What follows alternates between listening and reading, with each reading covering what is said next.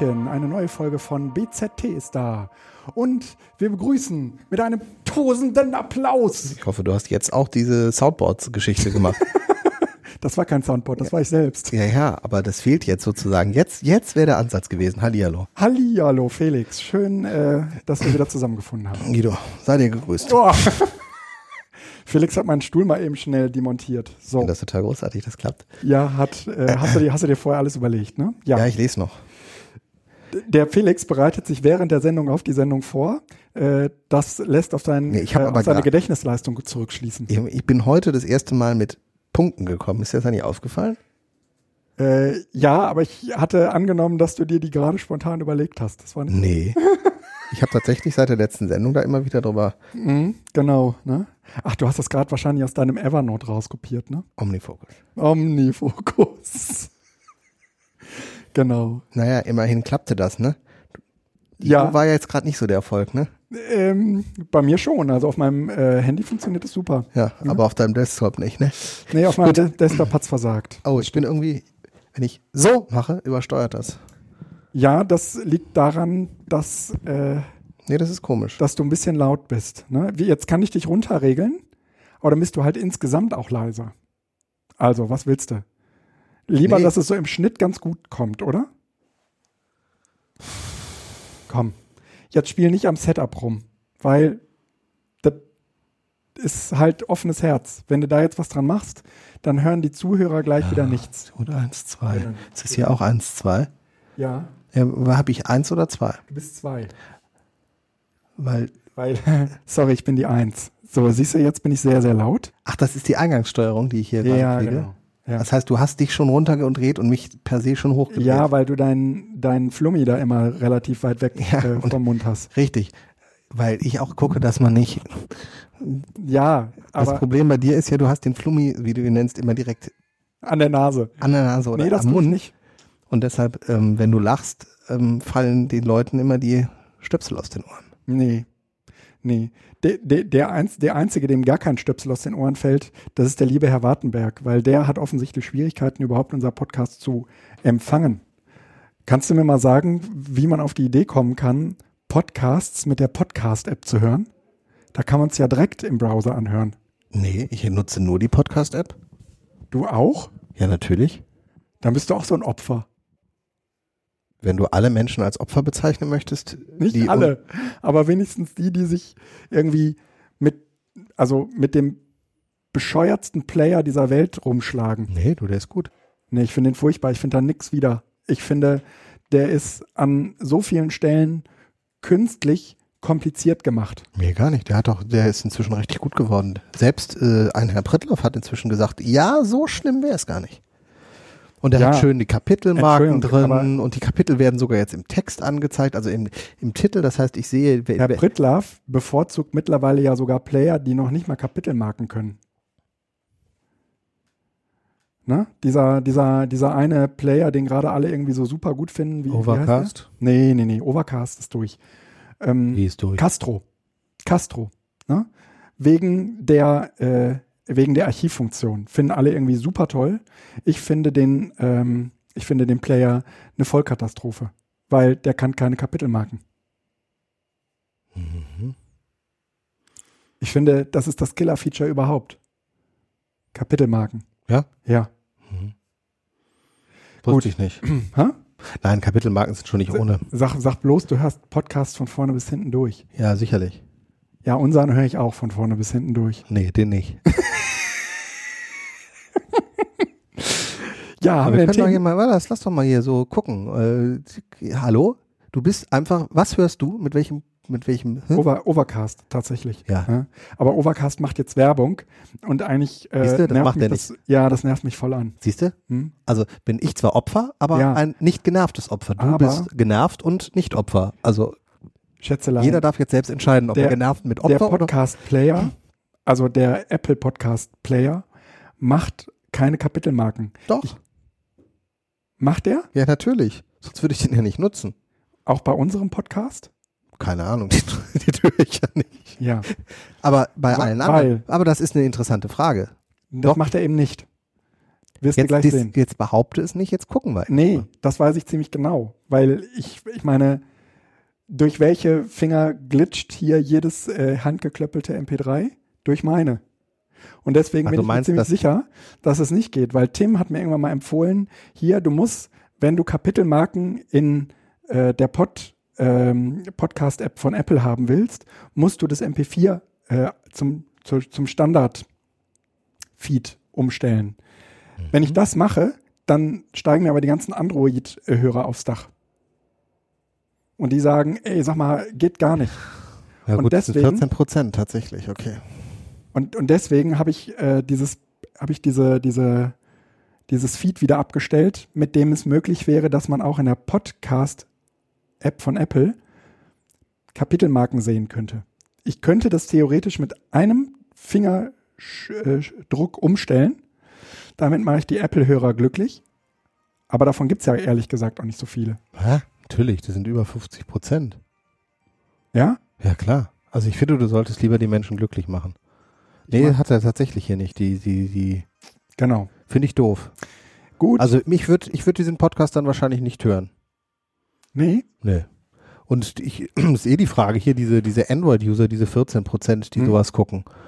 Mit AntennaPod, BeyondPod, Android-Browser, Ja. Chrome Wir Mobile. können ja mal wieder was am, am Feed drehen.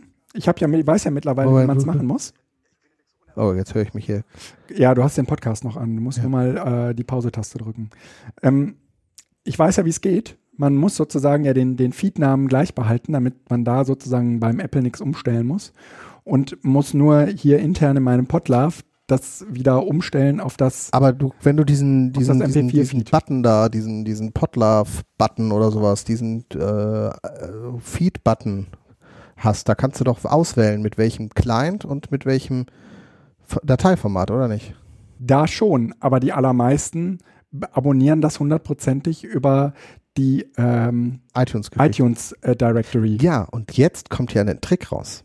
Die Android-User wahrscheinlich nicht. Das heißt, wenn du den Standard-Feed zum MP3 machst und bietest den MP3-Feed über die Webseite an, sodass die Android-User sich das auswählen können, hast du das Problem ja gelöst, weil die Android-User wahrscheinlich nicht über den iTunes Store abonnieren. Das tun sie nicht, aber sie werden trotzdem ähm, ihre, also die meisten Apps greifen halt auf den iTunes, auf die iTunes Directory zu, um, Lass doch mal probieren und schauen, was passiert. okay, mache ich bis zum nächsten Mal. Gut, dann bis, achso, Gibt's das Feed? Nein, das ist einfach umgestellt. Ich habe ja, ich habe mir irgendwann mal wahnsinnig viel Arbeit gemacht und alle ähm, vorangegangenen äh, BZTs auch ins MP4-Format transferiert. ja, und äh, offensichtlich werden 3% unserer äh, Dateien, die heruntergeladen werden, ja auch mit im MP4. Ist das verfügbar? ja, ja, über das Webseite? jetzt schon. Ja, das kann man jetzt schon über die Webseite andrücken.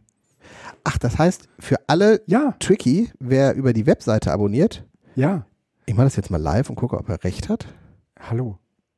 Wer hat es geklöppelt? Mit dem Munde? Ja, Bit für Bit. Der Herr, der Herr Brombach. Hm, Ja. Du, du wirst über die Webseite zwei Feeds finden. Ähm, das MP3 und das MP4-Feed. Ich werde das jetzt tun, warte. Ja. Ähm, ich kann in der Zwischenzeit schon mal sagen, was euch heute hier alles erwartet. Nee, nee, nichts ankündigen, aber Nee? wir müssen uns. Ach, guck mal hier. Ja. Da kann ich auch sagen MP4. Aber das ist natürlich doch Wenn- wenn fertig. das- ja. Und dann muss ich wahrscheinlich Show URL. Feel free to copy and paste this Ja. URL. Ist das Ja. dann nur die Episoden-URL? Nee, Ja, nee. doch. Erstmal schon. Mhm, Nein, doch. dann hast du es falsch abonniert. Nein, ich habe sie noch gar nicht abonniert. Wenn ich jetzt hier auf der Website bin, wir machen Ja. jetzt mal Demo. Ach so, dann gehe ich hier auf Abonnieren erst. Nein, du hast doch ganz unten den Podlove abonnieren. Nein, den hast du ja eben im mobilen Browser nicht. Wo ist der denn da? Denn der ist nicht da. So, Was? Abonnieren. Jetzt muss ich auf Abonnieren gehen. Geht Das, nicht. das sieht ja alles ganz scheiße aus. Da. Ja, was kann ich denn dafür? Das ist die mobile Webseite. Ja, komm, da unsere Hörer sind und Hörerinnen schalten sonst aus. Ja, das glaube ich nicht. Die sollen das jetzt wissen, oder nicht? Ja, aber wir können, ich kann doch schon mal mit dem nächsten Thema anfangen und du kannst in der Zwischenzeit ein bisschen rumsuchen. Ja, aber kann es sein, jetzt mal ohne Kack, dass das Abonnieren. Doch, hier kann ich klicken. Ja. Und da kannst du auch das MP4 Und da kann ich auch auswählen. abonnieren. Aber Ja. das, warum geht das denn nicht äh, auf. Ähm, dem ähm, mobilen Browser. Das muss ich gucken. Ich habe keine Ahnung, warum nicht. Das finde ich aber raus. Also es gibt auf jeden Fall zwei Feeds auf der Webseite. Genau, und für alle, die mit dem MP3-Feed, äh, also jeder iOS-Mensch äh, sollte auf der Webseite den MP4-Feed nehmen, weil der ja. hat wahrscheinlich funktionierende Kapitelmarken. Genau. Also solange man das Ganze in der äh, Podcast-App von Apple hören will. Gut. Neues Thema? Ja. Thema heute ist, wir wollten das eigentlich der letzte Woche schon letzten Mal, ne? schieben, genau, schon machen. Ja. Jetzt haben wir es auf diese Woche geschoben.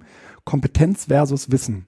Also, ich bin im Laufe der letzten Wochen und Monate immer mal wieder über Artikel gestoßen, äh, gestolpert, die sich genau mit dieser Fragestellung auseinandergesetzt haben, Kompetenz versus Wissen. Wir haben das Thema auch schon mal gestreift, als wir die Lobbyismus-Folge mit ähm, Scheppler und, wie hieß der andere? Äh, Steins Freiherr gemacht haben. Ja. Ähm, und übrigens, wenn ich über die Webseite, also ich nur noch eine kurze Erklärung, ja. wenn ich über die Webseite das gehe, also über, ich habe jetzt diese URL tatsächlich auf mein Handy gekriegt über Handover, aber der nimmt auch da die MP4, MP3 erstmal. Ist die Frage, kann ich jetzt einfach aus MP3 MP4 machen? Nein, das geht nicht. Die heißen beide anders. Der Feed heißt Feed MP3 und der andere heißt Feed MP4. Ja, meinst Könnte du? das sein? Ich, ich, ich glaube nicht. Ich weiß es jetzt aber auch nicht auswendig und ich will jetzt auch nicht in den Settings gucken. Breitgestellter Link ist kein gültiger Podcast. Ja. Also was immer wir gerade empfohlen haben, dass äh, man da MP4 gehen soll. Wir, wir, schreiben, wir schreiben es unter den Podcast oder in die Episode nochmal in die Seitenbeschreibung rein. Genauso wie ich beim letzten Mal reingeschrieben habe, wie das mit dem äh, Einbetten von ähm, Podlove-Episoden geht. Ne? Also wenn du zum Beispiel in deinem Blog auf unseren Podcast verweisen willst, habe ich dort beschrieben. Aber hier ist der extra Link. Genau, den kann man also manuell hinzufügen. Mhm. Feed-Podcast ist eigentlich viel, viel schöner noch. Also bildungszukunfttechnik.de Feed Podcast. Der andere heißt Feed MP3. Also das ist, ja. aber das ist, es klappt so. Und wenn wir das jetzt in iTunes hinzufügen, nein, keine ja. Ja, du kannst, äh, du wolltest was zur so. Kompetenz. Kompetenz versus Wissen. Ähm, da, das habe ich gedacht, ist mal so ein Thema, dem man sich annehmen müsste, mh, hm, weil es eigentlich quer zu allen Bildungsanlässen hm, problematisch oder problematisiert werden kann. Ich mache jetzt mal so einen kleinen Aufriss und danach fangen der äh, Felix und ich an, so ein bisschen darüber zu reden. Also, was ich zusammengetragen habe, ist dieser Kompetenzbegriff. Wann kam der eigentlich auf?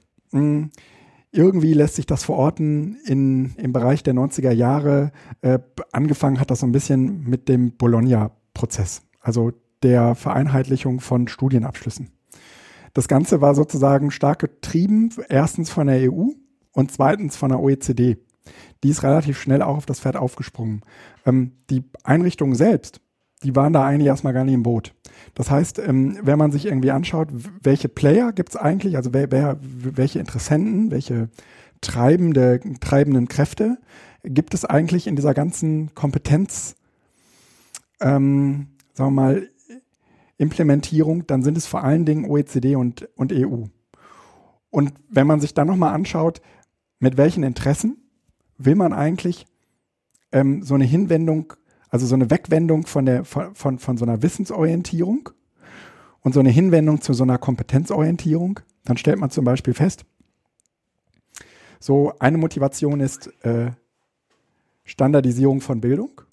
Zweite, äh, zweite Motivation wäre sowas wie, ähm, man will Kompetenzen statt Schulleistungen messen. Das wird, wird ganz, ganz häufig ähm, gesagt.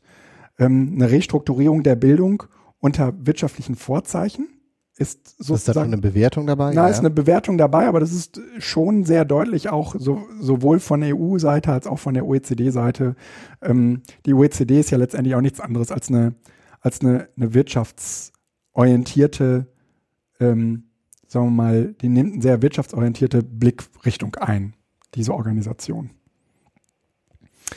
Ähm, Abkehr von äh, dem von von so einer von so einer Wissensvermittlung. Also ähm, das geht auch ganz ganz ganz stark einher mit so einer Abkehr von der, vom Frontalunterricht. Ja, ähm, damit einhergehen geht in der Regel auch so. Es geht gar nicht mehr so klassischerweise um das Vermitteln von Wissen, sondern es geht viel viel stärker um das Vermitteln von Kompetenzen und ähm, Ach, ne, ja, ja, ja, du darfst gleich, äh, du darfst dich gleich auslassen. Ich versuche sozusagen erstmal zusammenzutragen, was ich in den, jetzt sage ich mal, den Artikeln, die ich dazu gelesen habe, was ich, was ich da so an Bild vermittelt. Ähm, und es geht um die Kontrolle und Steuerung von inneren Vorgängen. Und bei inneren Vorgängen geht es vor allen Dingen um äh, Vorgänge, äh, die, äh, wie soll ich sagen, so in mir drin passieren. Ja, also ähm, dass man also viel, viel stärker, sagen wir mal, auf Verhaltensweisen abhebt. Dann habe ich mich mal gefragt, naja, was ist, was ist denn überhaupt die, die Definition von Kompetenz? Ja, da, da wird man äh, relativ früh fündig. Noam Chomsky ist ein äh, Kommunikationstheoretiker. Der hat gesagt, Kompetenz ist die Fähigkeit, mit Hilfe eines begrenzten Inventars von Kombinationsregeln äh, und Grundelementen potenziell unendlich viele Sätze zu bilden und zu verstehen. Das heißt, es geht darum, dass man sozusagen lernt zu lernen. Ja, also du, du erwirbst sozusagen die, die Kompetenz, ähm, dir eventuell auch dein Wissen selbst anzueignen. Du brauchst sozusagen niemanden mehr, der dir Wissen aneignet, der, der dich der dir Wissen aneignet. Das wären die Lernkompetenz. Ganz generell ist eine Kompetenz, kann ja auch Hacken, Ball, Wald ja, sein. So, aber im Grunde genommen geht es darum, dass du dir über die ähm, über diese Kombinationsregeln, ähm, naja, alles weitere sozusagen selbst erschließen kannst. Ja, also den, den, den Rest des Wissensraums selbst erschließen kannst. Könnte man sagen, dass Kreativität und Kompetenz äh, zwei Dinge sind, die immer gemeinsam auftreten? Genau. In gewisser Weise schon. Wenn so Kreativität sagen. nicht nur im künstlerischen, ja. sondern im Handlungssinne gemeint ja, wird. Ja. Aber es, also, ne, das, da, das hat schon irgendwie etwas damit zu tun, dass man viel, viel stärker ähm, systemisch eigentlich ein Problem versucht zu lösen. Ja, also viel, viel stärker sozusagen in der Person selbst die nötigen, äh, die, die nötigen Kompetenzen weckt, um sich, sagen wir mal, einer Problemlösung anzunehmen. Dass mhm. man jetzt nicht ein einzelnes Problem löst und sagt, so kannst du alle anderen Probleme auch lösen, sondern dass man eher versucht, die dahinterliegenden ähm, sagen wir mal, Grundregeln zu verstehen, mit dessen Hilfe man Probleme lösen kann. So, ne, wie man das anfängt. Und dass man dadurch eben auch äh, auf einer viel allgemeineren Ebene versucht, ähm, sich den Sachverhalten, die einem so täglich in der Welt passieren, zu stellen. Mhm. Mhm. Mhm. Ähm, historisch gesehen das äh, fand ich ziemlich interessant, habe ich, glaube ich, bei der Wikipedia gefunden. Wurzelt das Kompetenzkonzept gar nicht so sehr in der, in der Pädagogik oder Bildungstheorie, sondern in der Ökonomie. Das ist aber nur am Rande. Ja? Ähm, mhm. Jetzt fragen wir uns danach, also es geht ne, um Ressourceneffizienz und so weiter. Ja? Ähm, ein Großteil der KI hebt in der Regel darauf ab, dass man einer Maschine eher Regeln beibringt, um Wissen zu erschließen, als dass man ihr, äh, sagen wir mal, das Witzeln, Wissen in allen Einzelheiten beibringt. Also die moderne KI zum Beispiel beruht vor allen Dingen darauf, ja, neuronale Netze und so weiter gehen davon aus, dass, ähm, dass man einige weniger Algo Algorithmen, also Regeln, zugrunde legt, vor dessen Hintergrund die Maschine dann sozusagen selbstständig lernt. Ob sie das dann wirklich tut oder was da wirklich passiert, steht auf einem ganz anderen Blatt.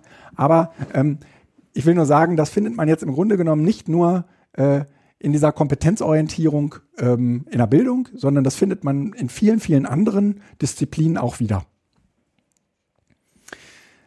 So, jetzt gucken wir uns mal die, die Konsequenzen äh, an. Ähm, ja, ich finde das gerade ganz äh, wichtig. Ich hatte den Gedanken, jetzt muss ich den eben kurz noch reinwerfen, ja. weil ähm, das Interessante an dieser ganzen KI-Geschichte ist ja, ja. dass, ähm, also da ging es ja letztens um diesen, äh, dieses japanische Brettspiel. Wie hieß es?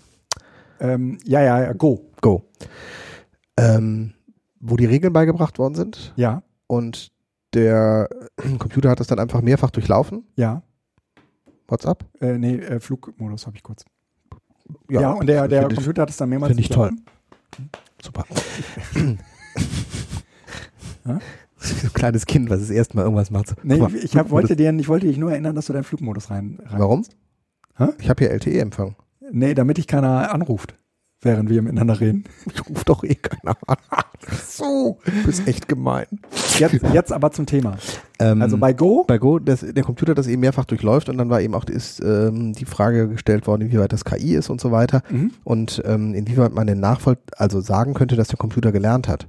Mhm. Und das Interessante ist, bei den Prozessen, die in dem Computer ablaufen, Mhm. ähm, haben wir das gleiche Problem als Wissenschaft. Also ich spreche jetzt nicht aus eigener Erfahrung, sondern ne, Ja. als ich wieder keue das sozusagen, äh, haben wir als ähm, Wissenschaft das Problem, dass wir die, vor den gleichen Herausforderungen stehen wie bei Menschen. Wir sehen nämlich die Regel, die am Anfang steht. Dann macht der Computer etwas mit Ja. seiner künstlichen Intelligenz und den verschiedenen neuronalen Netzwerken. aber wir wissen nicht was. Wir wissen nicht genau was und sehen dann am Ende nur das Ergebnis Mhm. und können sozusagen gerade jetzt, wo wir am Anfang dieser Entwicklung stehen, ähm, versuchen, Abhängigkeiten deutlich zu machen Mhm. oder wie er darauf gekommen sein könnte. Mhm. Aber den genauen Prozess, der spielt sich tatsächlich in Bits und Bytes einfach Ja. in, durch Strom in, innerhalb dieses Prozessors findet der statt und wir können den nicht, wir können den Computer bei der, beim Denken, wenn wir das Denken nennen, beim kreativen Lösen, wenn wir das Ja. kreativ nennen wollen, das ist ja noch alles sehr, sehr einfach, nicht beobachten. Und das fand ich sehr, sehr spannend, dass also dieser Prozess, Mhm. der dazu führt, dass man ähm, eine gewisse Kreativität bei der Lösungssuche entwickelt, Mhm. also das, was wir Denken nennen, ähm, sowohl bei der Maschine wie auch beim Mensch sich Ja. einer äh, wie in einer Blackbox verhält Ja. und auch bei der Maschine nicht Ja. kausal voll beobachtbar äh, Vorhersagen auch lässt. Ja, und ich, jetzt sage ich dir eins. Wenn man wüsste, wie das geht, würde man das nicht mehr als intelligent bezeichnen. Ja, weil es dann eben nicht intelligent ist, genau. Genau. Aber das war einfach jetzt nur ein Zwischenspiel, was ich sehr spannend fand. Okay, alles klar. Also ähm, So, genau. Wir sind also jetzt so an dem, an dem, äh, äh, also ich würde jetzt gerne nochmal äh, kurz worauf willst du ver hinaus? versuchen, deutlich zu machen, welche Konsequenzen die Kompetenzorientierung für die Bildung äh, mitbringt. Ja, also wie äußert sich jetzt diese Kompetenzorientierung? Ich will das noch gar nicht bewerten. Überhaupt gar nicht. Also auch wenn es so anklang, als sei es von vornherein schon so eine, so eine eher ökonomisch äh, angehauchte, äh, also eine, Ökono eine, Unterwanderung, eine Unterwanderung wirtschaftlicher Interessen ja, des Bildungssystems. Darauf will ich überhaupt nicht hinaus, sondern ich versuche im Moment gerade noch äh, deutlich zu machen, wohin hat uns eigentlich diese Kompetenzorientierung geführt? Denn, sind wir mal ganz ehrlich, ähm, die letzten großen Vorträge auf der Republika zu welchen Einfluss hat das Internet auf die Bildung, gingen immer davon aus, äh, dass es nicht mehr darum gehen wird, ähm, sagen wir mal, Gesetzestexte oder was auch immer auswendig zu lernen und zu können, sondern dass es um ganz andere Kompetenzen geht, ja, um die ähm, Bildschirmrückwand, wie hatte, ne? Berater. Ber Berater, ja. Ja. so, ne? Die Die der, die der Dück, so hat es irgendwann mal so genannt, ja. mm. Und ich will jetzt halt einfach nochmal versuchen, so ein bisschen zu beschreiben, wohin hat uns diese Kompetenzorientierung, die ja zweifel, zweifellos sozusagen Einzug in die Bildung gehalten hat seit, der 90, seit den 90er Jahren, wohin hat uns sie eigentlich geführt? Ja? So, Punkt eins ist, mh, wir, wir nehmen eigentlich wahr, dass in der kompetenzorientierten Bildungsforschung eher ein individualisierter Blick auf das Subjekt und seine Fähigkeiten verstärkt wurde. Also es geht weniger darum, wie Gruppen lernen, als vielmehr darum, wie der Einzelne das tut. Ähm, es, es gibt sozusagen auch damit verbunden eine sehr, würde ich mal, eine sehr, eine hohe Motivation, äh, das, was der Einzelne dort tut, in welcher Weise auch immer, zu dokumentieren. Zum Beispiel sogenannte E-Portfolios wollen genau das. Also sie wollen letztendlich, dass der Einzelne oder die Einzelne ziemlich genau beschreiben kann, was sie eigentlich kann. Nicht was sie, nicht was sie weiß, sondern was sie kann oder was sie schon mal gemacht hat, worin sie Erfahrung hat oder was auch immer. Ja? Da gibt es jetzt auch diverse ähm, Projekte, auch EU-weite Projekte, die genau das versuchen.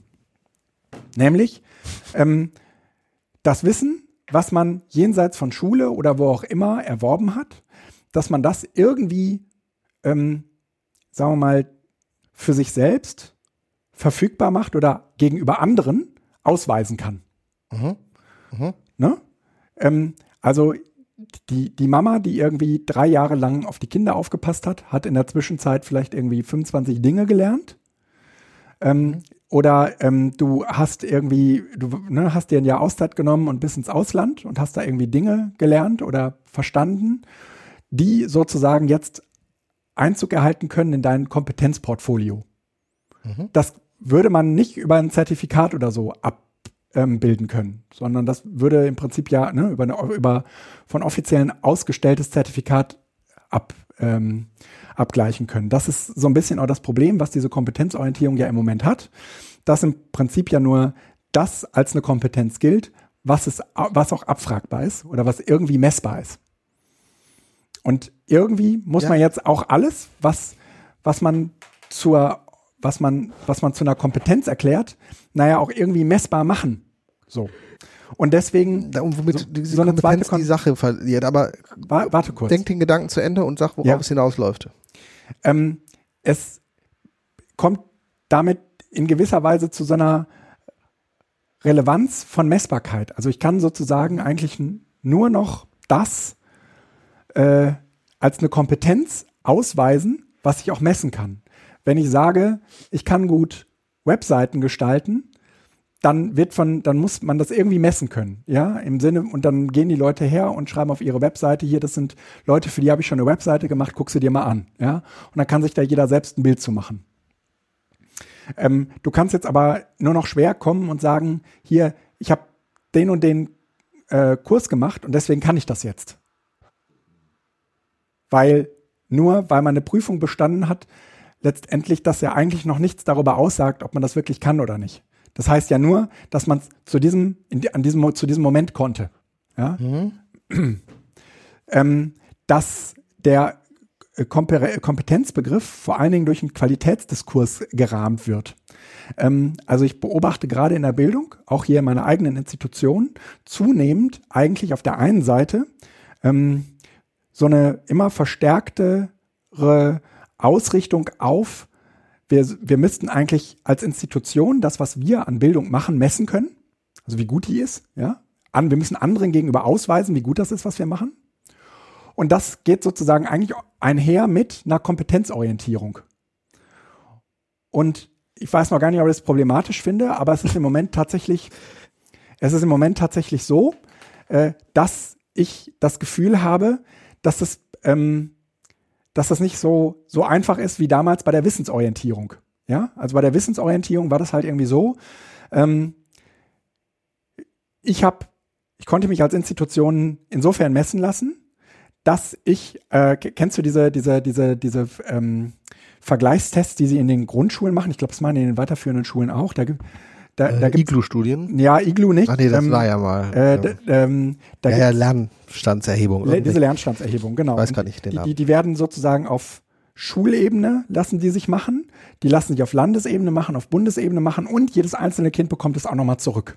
Und es kann, man kann sozusagen sich in unterschiedlichen Kontexten vergleichen das, was die dort eigentlich äh, machen, ist, die wollen weniger Wissen abfragen, als vielmehr wollen die wissen, können die Kinder eigentlich gescheit Texte lesen im Vergleich zu anderen. Ne? Wie gehen die eigentlich mit so einer Textaufgabe um, um? Ja, haben die alle so das, das gleiche Verständnis davon? Ja, und ähm, da geht man jetzt sozusagen äh, her und braucht und für die für die für die Bildungsinstitution selbst ist diese Kompetenzorientierung jetzt gleichzeitig aber auch sozusagen die Motivation, sich selbst messbar zu machen.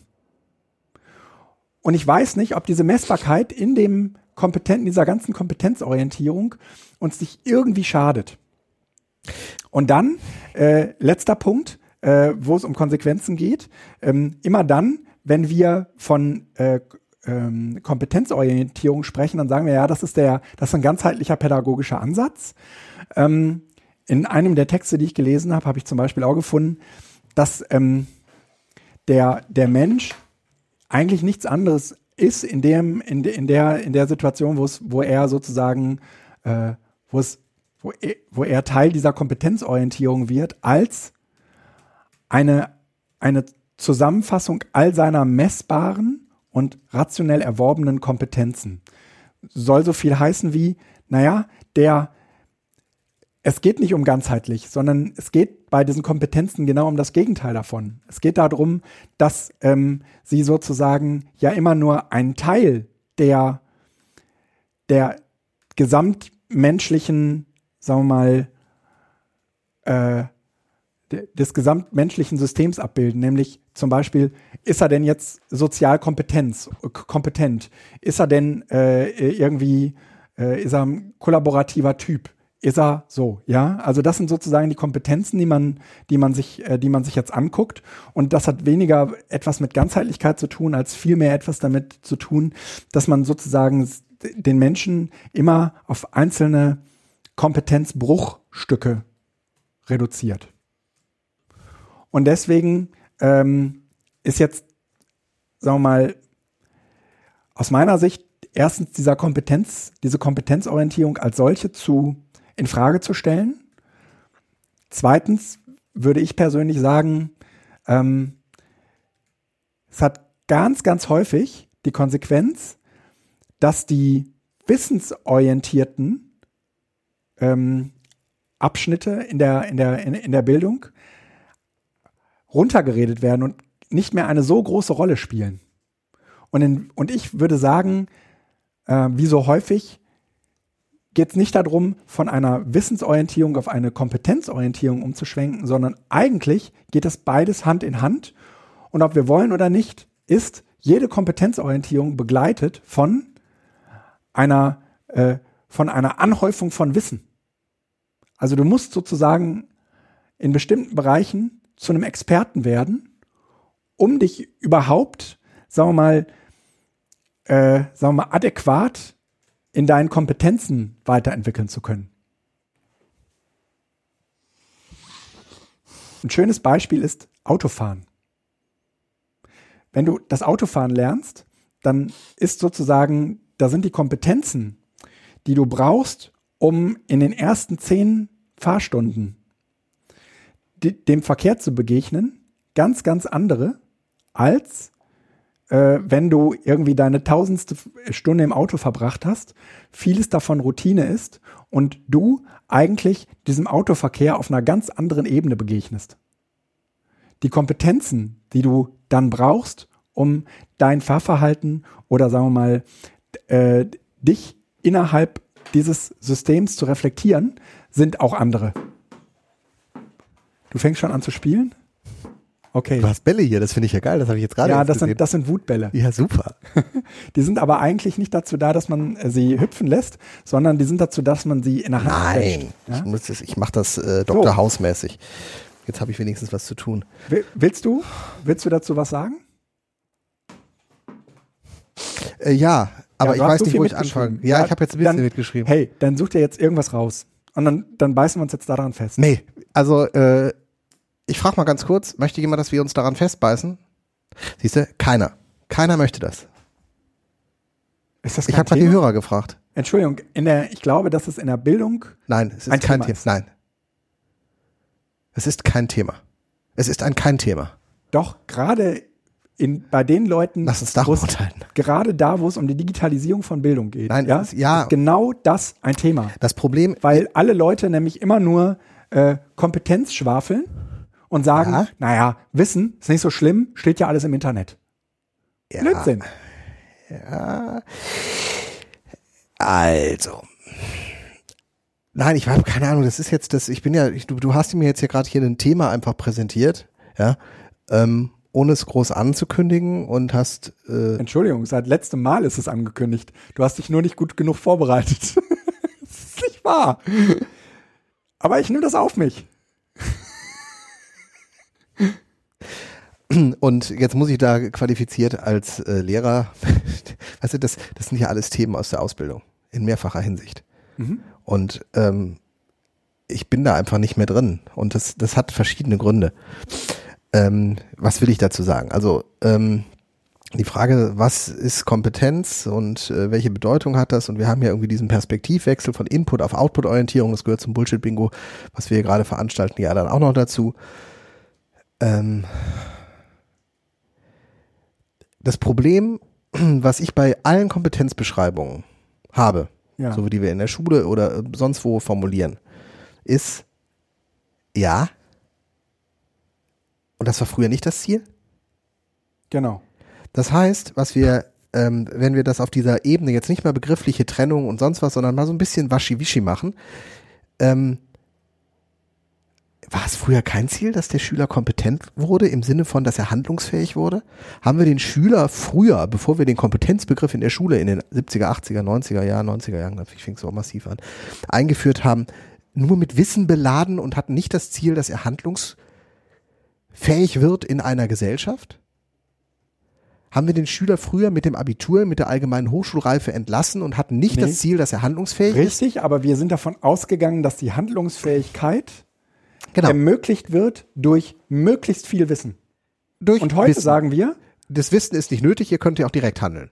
Und da haben wir ein Riesenproblem. Und da möchte ich gerne nee, direkt. nee, nee, das Ja. gerade so schön eingeleitet. So. Da möchte ich gerne auf den Rahn von äh, Lesch verweisen, den er jetzt vor ein paar Tagen ins Internet ja auch gestellt hat, äh, was in Schule falsch läuft, glaube ich, heißt das. Ähm, hast du den schon gesehen? Nee, ich habe ihn nur auf der Watchlist stehen. Gut, weil der ist irgendwie fünf Minuten oder sieben Minuten und ähm, der riecht sich da ganz vortrefflich drüber auf und sagt eben, was bringt mir dieses ganze Kompetenzgedönse, wenn ich weiß, wo was steht, wenn ich an der Supermarktkasse äh, nicht ab überschlagen kann, äh, wie viel Geld ich eigentlich zurückkriege oder sonst was. So, Genau. also das heißt, ähm, der ähm, macht das aus einer etwas pragmatischen Perspektive und sagt halt, das eine geht halt nicht ohne das andere. Und deshalb, ich bin einfach, also wir haben natürlich daran geglaubt, dass wir Wissen brauchen und dann sei man schon Kompetenz, äh, kompetent, haben festgestellt, das klappt nicht. Und was haben wir gemacht? Wir haben das Wissen weggetan und setzen die Kompetenz dahin Genau. und sagen, jetzt müssen wir Kompetenz machen, bleiben. So, grundsätzlich mit dieser Perspektive Rucksack beladen Mhm. und dann kannst du wandern gehen und bist für alles vorbereitet gegenüber, lass uns einfach Ausflüge in die Umgebung machen. Mhm. Äh, dann halte ich die Ausflüge in die Umgebung besser, weil man nämlich tatsächlich das Wandern lernt und nicht nur sich einen riesen Rucksack packt, mit dem man möglicherweise bis zum Nordkap kommt. Mhm. Also so von der Vergleich her, wenn man die gleiche Vorbereitungszeit hätte.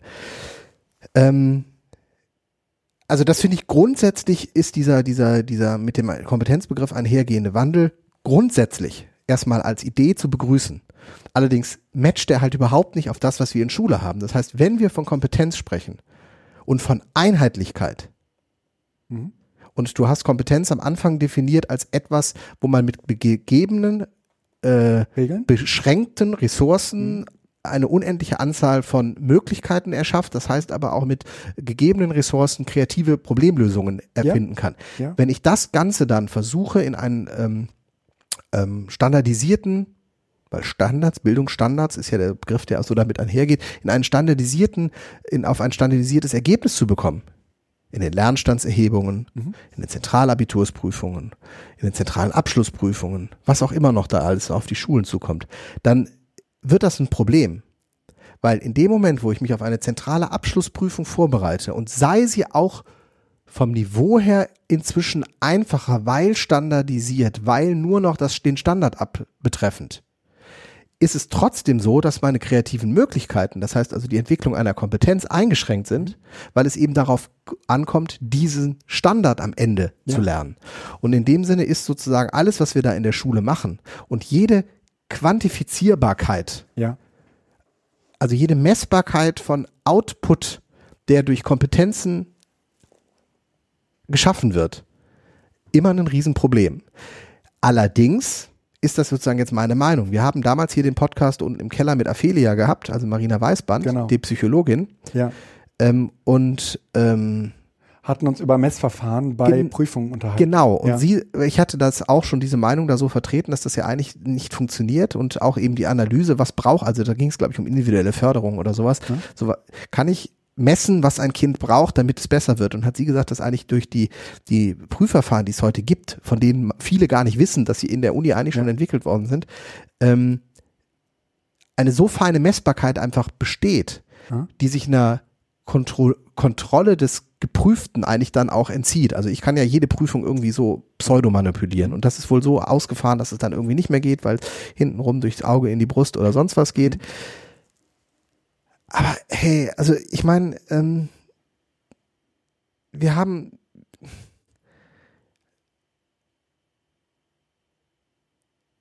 also ich, ich finde, ich, ich, nein, vielleicht sage ich das so, dass, ich finde dieses Thema relativ leidlich ähm, und würde das lieber äh, von einer anderen Ebene angehen, weil ich glaube, das Ganze wird immer geführt aus der Perspektive, ähm, dass wir am Ende schon die Vorstellung haben, wir hätten irgendeinen überprüfbaren Zustand, den wir gerne erreichen wollen. Genau. Und das einmal über den Kompetenzweg oder den Wissensweg oder genau. wie auch immer noch. Und äh, irgendwie ist so die Frage, ähm, was ähm Wunderschön. Könnten wir uns darauf einigen, dass wir sagen, eigentlich könnte man den, die gesamten Bewertungs- Krampf aus der Schule komplett raushalten. Ähm, jetzt könnte man natürlich sagen, naja gut, aber spätestens wenn sie dann einen Job wollen, ja, oder wenn sie müssen ja, man kann ja auch sagen, Abitur bestanden oder nicht bestanden, das würde doch reichen. Man müsste doch nicht sagen, mit welcher Note und den ganzen Krampf. Das sagt doch nichts aus. Bestanden oder nicht bestanden. Kommt ins nächste Schuljahr oder macht das, äh, macht das eine Schuljahr nochmal oder guckt, dass er in Mathe äh, da, da nochmal irgendwie äh, nachfasst oder so. Aber im Grunde genommen gibt's eigentlich dazwischen überhaupt keine, keine Abstufung mehr.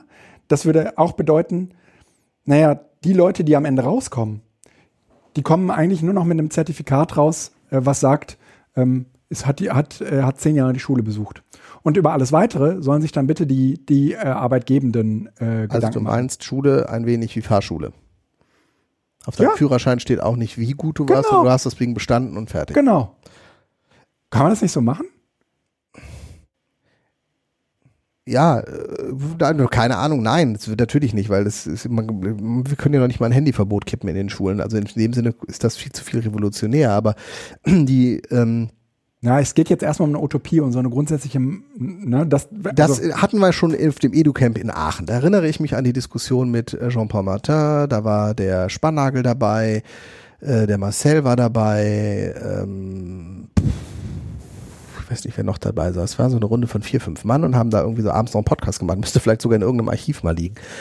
Ähm, da ging es um Standards. Also im Sinne von, ähm, bis wohin sollte die Schule eigentlich verlässlich sein und wo sollte sie kreativ werden? Mhm. Und da gab es so ein bisschen Unterschiede äh, in der Einschätzung äh, bei Sparnagel und mir. Ähm, aber äh, so die grundsätzliche Tendenz, wir brauchen eigentlich nicht bis zur 13. Klasse diese starre Vorschreibung des mhm. Stoffes, aber es gibt schon, und das war Konsens, so ein Bildungsniveau, ähm, in das wir die Schüler durch Schule heben wollen, um von da aus dann zu starten. Mhm. Und diese Frage, wo man diese, dieses Plateau halt einzieht, das ist Sache. Ich würde es nicht nach der 10., nach der 12., nach der 13. Klasse machen, sondern wahrscheinlich irgendwie tatsächlich so siebte, achte Klasse. Mhm meine Vorstellung ist, dann kommt diese unglaublich schwierige Phase der Pubertät, wo so Selbstfindung und sonst was sind. Da kann man hervorragende Praktika machen. Mhm. Und nach dem Praktika geht man nochmal meinetwegen sogar ein Jahr in die Schule zurück, um so das Ganze zu reflektieren, aufzuarbeiten. Aber ab da geht es, geht es in unterschiedliche ja. Bereiche rein. Und ähm, das kann am Ende tatsächlich einfach dazu führen, dass man Zertifikate erfüllt für unterschiedlichen Schulstufen mhm. oder die unterschiedlichen Längen, die man da drin war oder vielleicht auch einfach keine, keine Ahnung. Aber ich habe so eine Selbstfindungsphase, in der ich eigentlich versuche zu verstehen, was ich kann und was ich will. Und das ist unabhängig von Kompetenz oder sonst was, sondern die, das ist, das ist sozusagen die theoretische Herleitung, wie ich möglicherweise methodisch, didaktisch solche Settings, wenn ich sie dann doch wieder irgendwie äh, institutionalisieren möchte, gestalten kann. Mhm. Aber für den Schüler, also ich meine, ob man Fahrlehrer kompetenzorientiert oder wissenstechnisch an diese Fahrprüfung drangegangen ja, ist. Natürlich habe ich vorher Wissen gebaugt, um, aber das ist sozusagen Basiswissen gewesen, um ins Auto steigen zu dürfen. Also man muss erst die Theorie so ein bisschen machen, aber ich darf, durfte ja auch ins Auto gehen, bevor ich die Theorieprüfung hatte. Richtig. Das heißt also, da läuft das ja, sind zwei getrennte Schienen. Ja. Die laufen leicht versetzt, weil klar ist, du musst erstmal wissen, was ist eine rote ja. Ampel und was ja. ist ein Stoppschild. Das ist übrigens ein tolles Beispiel. Ja, und wenn wir das Problem bei, oder der, der, der Vorteil bei Fahrschule ist, es handelt sich dabei um ein ähm, kulturellen, geschlossenen, hm? ein kulturell geschlossenes System. Es ja. ist ein kulturell geschaffenes Problem, das nennt sich hm. Verkehrsregeln. Hm, genau. Und das Auto ist ein, ein Kulturgut, das ja. gebaut wird, was, was nicht äh, sich die Frage stellt, ob es individuell ist, Ja. ob es äh, wertgeschätzt wird, ob es äh, gut ist oder böse ist, sondern was einfach ist. Und ähm, wir haben es halt in der Bildung mit Menschen zu tun und das ist der Unterschied. Also der, der Inhalt, es geht, Aber bei der Führerscheinprüfung geht es darum, Auto zu fahren. ja, In der Schule geht es darum, Kinder zu bilden. Und da haut das, bricht das dann. Das heißt, wir müssten die Schule anders machen. Es geht nicht um Bildung von Kindern, sondern es geht meinetwegen um Zertifikate in Deutsch, Englisch, Mathe, ba, ba, ba, ba, ba. weil in dem Moment, wo du das Kind als Gegenstand Mhm. eines Prozesses hast, Mhm. hast du immer einen, einen weichen Faktor drin, den du ähm, als Pädagoge dann in diesem Dilemma der Pädagogik bist. Du darfst das Kind nicht instrumentalisieren. Mhm. Und das tust du in dem Moment, wo du es behandelst wie die Verkehrsregeln oder das Autofahren. genau. Und da ist das, sind wir beim Dilemma der Pädagogik. Jetzt noch, noch ein Gedanke. Erziehe zur Freiheit. Das klappt ja, ja, ja. nicht. Jetzt noch ein Gedanke. Ähm, bei der bei dem bei der Verkehrs ich kann mich so nicht konzentrieren. Bei der Verkehrssituation äh, ist es ja auch noch so, dass es relativ begrenzt, sagen wir mal, ein relativ begrenztes System ist. Jetzt habe ich aber der Felix hört jetzt sofort auf damit. ähm, wenn ich das ganze Leben nehme, ist es ja deutlich äh, schwieriger zu ähm, Hier halt mal fest. deutlich schwieriger herauszu, herauszumändeln, was ich da, was ich in dem System eigentlich will. Und dann kommt eigentlich noch dazu, dass Ich immer dann kein Ziel halt, definieren. Immer dann, genau, wenn wir sozusagen darum gehen, ja, worauf soll denn Schule vorbereiten, sagen 80 Prozent aller Menschen, die man danach fragen würde, wahrscheinlich Aufs naja, Leben. Auf das Leben und auf den Beruf. Ja. Ähm, und jetzt sind wir aber in so einem Zeitalter angekommen, wo unter Umständen die Frage nach dem Beruf sich ganz anders stellt als noch vor 50 Jahren oder vor 20 Jahren oder vor 10 Jahren. Das heißt, worauf will man da eigentlich genau vorbereiten? Auf welchen Job denn und auf welche Fertigkeiten? Und ähm, da kommt jeder irgendwie mit anderen Interessen und sagt, naja, aber die, die brauchen naturwissenschaftliche Kompetenzen. Da kommt der nächste und sagt, nee, nee, die brauchen keine, die brauchen sprachwissenschaftliche Kenntnisse, ja, und so weiter. Ähm, dann äh, kommt jemand und sagt, nein, die brauchen interkulturelle Fer Fertigkeiten, ja, und äh, alle haben sozusagen Interesse, dass auf eine ähnliche Art und Weise Kinder äh, oder auch Erwachsene instrumentalisiert, nämlich auf eine bestimmte Art und Weise für einen bestimmten Einsatz, für ein bestimmtes Einsatzszenario vorbereitet. Und die, die Frage ist dann sehr, sehr stark, naja, wie kann man sich denn davon überhaupt frei machen? Ja, also wie kann man denn nicht instrumentalisieren und wie muss man denn eigentlich, sagen wir mal, Schule oder sagen wir mal, ähm, wie müsste man Bildung gestalten, damit Menschen sozusagen zu jedem Zeitpunkt die, die Möglichkeit haben, das zu tun, was sie für richtig halten. Oder was, naja, irgendjemand für richtig hält, solange, also solange es Schule gibt, wird es auch immer irgendjemanden geben, der Dinge für richtig hält. Ähm, ich pack jetzt mal, also zwei Dinge. Ähm, zum einen zum diesem Dilemma äh, der Schule, zum Dilemma des Unterrichtes, habe ich vor und äh, tatsächlich findet man es zwar relativ gut über Google, wenn man das sucht, aber es ist natürlich auch sehr 2009, meine Güte.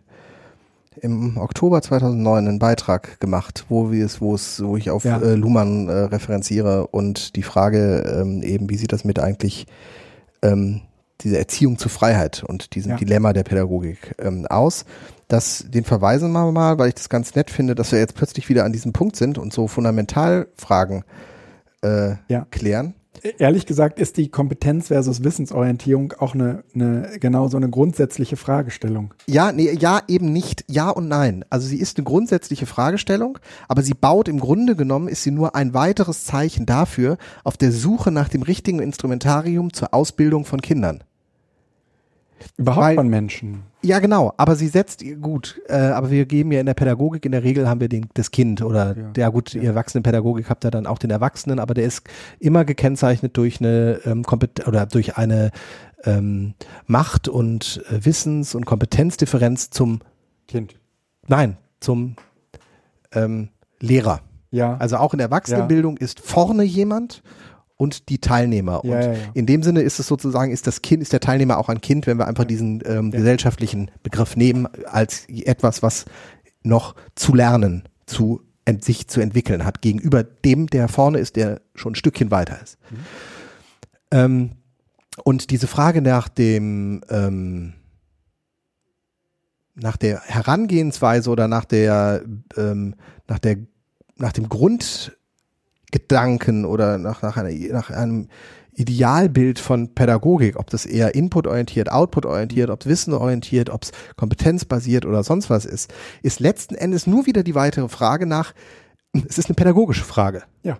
Es ist eine weitere Frage, wie kann ich es optimieren? Es ist, stellt nicht grundsätzlich in Frage, was tue ich eigentlich dort mit Kindern?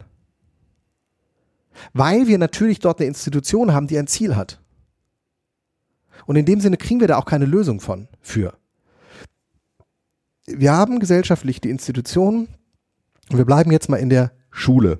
Ja. Einfach der Einfachheit halber. Das kann man wahrscheinlich auch immer übertragen, aber wir bleiben mal in der Schule. Eine Institution gegründet, die gesagt hat, die Elternhäuser schaffen es generational nicht mehr, die äh, zur, zum Überleben in der Gesellschaft notwendigen Kompetenzen parallel zur eigenen beruflichen Entwicklung zu vermitteln. Das heißt, die Kinder brauchen, also wir brauchen also gesellschaftlich einen Raum, wo wir die Kinder abgeben, der eine Doppelfunktion hat, nämlich zum einen können die Eltern dann arbeiten, sind also ökonomisch nutzbar. Mhm. Und auf der anderen Seite können allen Kindern ein Wissen angeeignet werden, was möglicherweise die Eltern gar nicht in der Lage sind zu vermitteln Mhm. oder keine Lust zu haben, sodass wir also äh, die Geschwindigkeit des gesellschaftlichen Fortschrittes sozusagen ein wenig forcieren können. Gegenüber von Arbeits- Jahren. Indem wir Arbeitsteilung. Ökonomische, das ist ja ähm, eine, eine Grundtriebfeder äh, westlicher äh, Gesellschaften. Also äh, da kann man auf Beck äh, Ja. sich ja gut berufen. Lassen wir jetzt. Ähm, und diese Institution, die wir Schule nennen, die die Kinder vorbereiten soll, hat halt ein Dilemma. Weil sie hat sich als Ziel für die Ausbildung der Kinder gesagt, die Kinder sollen zur Freiheit, die Kinder sollen zu selbstständigen Wesen. Mhm. Ja, was denn? Entwickelt werden? Das klingt komisch. Also erzogen werden, weil das sind ja Kinder. Und das ist ein Dilemma. Mhm. Das heißt, das funktioniert nicht. Ich kann ja nicht jemanden zur Freiheit als selbstständigen Menschen erziehen. Mhm. Das heißt, entweder ich erziehe ihn und nehme ihm damit Freiheit, Mhm. Oder ich lasse ihm die Freiheit, aber dann habe ich das Ziel nicht vor Augen. Ja. So, das ist ein Dilemma. Das wird natürlich in der Pädagogik funktioniert das, weil du am Anfang sozusagen den kontrollierten Zwang hast, den du am Ende aber lo- lösen möchtest und das Ganze eben dann auch äh, pädagogisch, didaktisch irgendwie in den Schulen aufbaust und am Anfang eher geführten Unterricht machst, hinterher dann Projektarbeiten, dass du ihn so, also in, dass die Kinder in die, also das funktioniert im realen ähm, ein wenig, Ja. aber ähm, das, was dahinter steht, ist immer die Frage der Methodik und Didaktik. Und im Grunde genommen ist die Frage der Wissensorientierung oder der Kompetenzorientierung nur eine pädagogisch-didaktische Frage und geht nicht auf diese Ebene, ähm, welche Funktion hat eigentlich Schule heute? Ja. Das meine ich damit. Also die, die, die, die Frage ist sicherlich spannend. Ich glaube aber tatsächlich, dass äh, wir auf dieser Ebene, äh, welche Funktion hat Schule? Und ob das dann kompetenzbasiert oder äh, wissensbasiert oder sonst was ist, ist dann weiter zu fragen. Aber welche Funktion hat Schule heute in Zeiten der Digitalisierung? Mhm. Weil wir ja auch, was den Wissenszugriff hat, ha- äh, was den Wissenszugriff angeht, auch nochmal wieder in einer anderen Lage sind. Das heißt also, wir müssen den Kindern ja nicht nur den Zugang zum Wissen ermöglichen Mhm. durch Schule, durch konzentrierte Bildungshäuser, sondern das ging theoretisch, vielleicht nicht heute, aber denken wir mal 10, 15, 20 Jahre weiter, schon noch anders.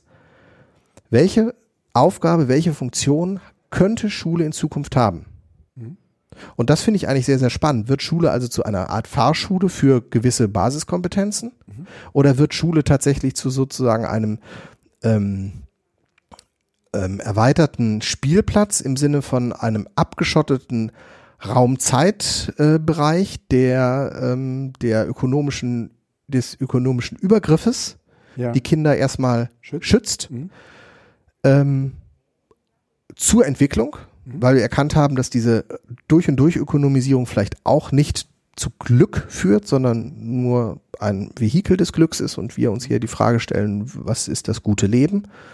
Und da gehört ja Glück sicherlich dazu. Also was, das, das fände ich spannend. Also wirklich so, ähm, das, das sind Diskussionen, die führen wir seit Anfang auch in diesen Educamp-Bereich. Ja, ja. Aber ich halte sie immer noch für, für wahnsinnig wichtig, weil bei all dieser Entwicklung, die wir haben, wo wir auch merken, es geht so ganz kleine Schritte nach vorne und irgendwie hat man das Gefühl, das passt nicht. Genau, es ist, Aber es, es ist eine, aber es ist eine Einstellungsfrage. Ja, das ist doch ziemlich interessant und eine Einstellungsfrage des Einzelnen. Natürlich geht es am Ende auch darum, ein System verändern zu wollen, aber es ist erstmal etwas, was sich, was sich stark sozusagen gerade findet und ähm, ich auch sagen würde, dass es so breit durch die Gesellschaft eigentlich niemanden gibt, ob Pädagogen oder nicht Pädagogen, ja, ob Ök äh, Ökonome oder alle fragen sich gerade, wohin das führen wird. ich glaube tatsächlich, aber das müsste man mal, äh, bitte, liebe Zuhörerinnen und Zuhörer, ähm, Menschen, die sich mit äh, einer historischen Perspektive auf die Pädagogik auseinandersetzen. Also zu, zur Mhm. Frage, wie entstand eigentlich die Pädagogik, ähm, weil sie ist ja ein Kind auch dieser Industrialisierung. Mhm. Genau. Ähm, dass man unter dieser Perspektive tatsächlich auch überlegen könnte, ähm, was, was, welche Parameter haben sich sozusagen geändert und auf welchen Ebenen muss jetzt eine Anpassung passieren. Ja.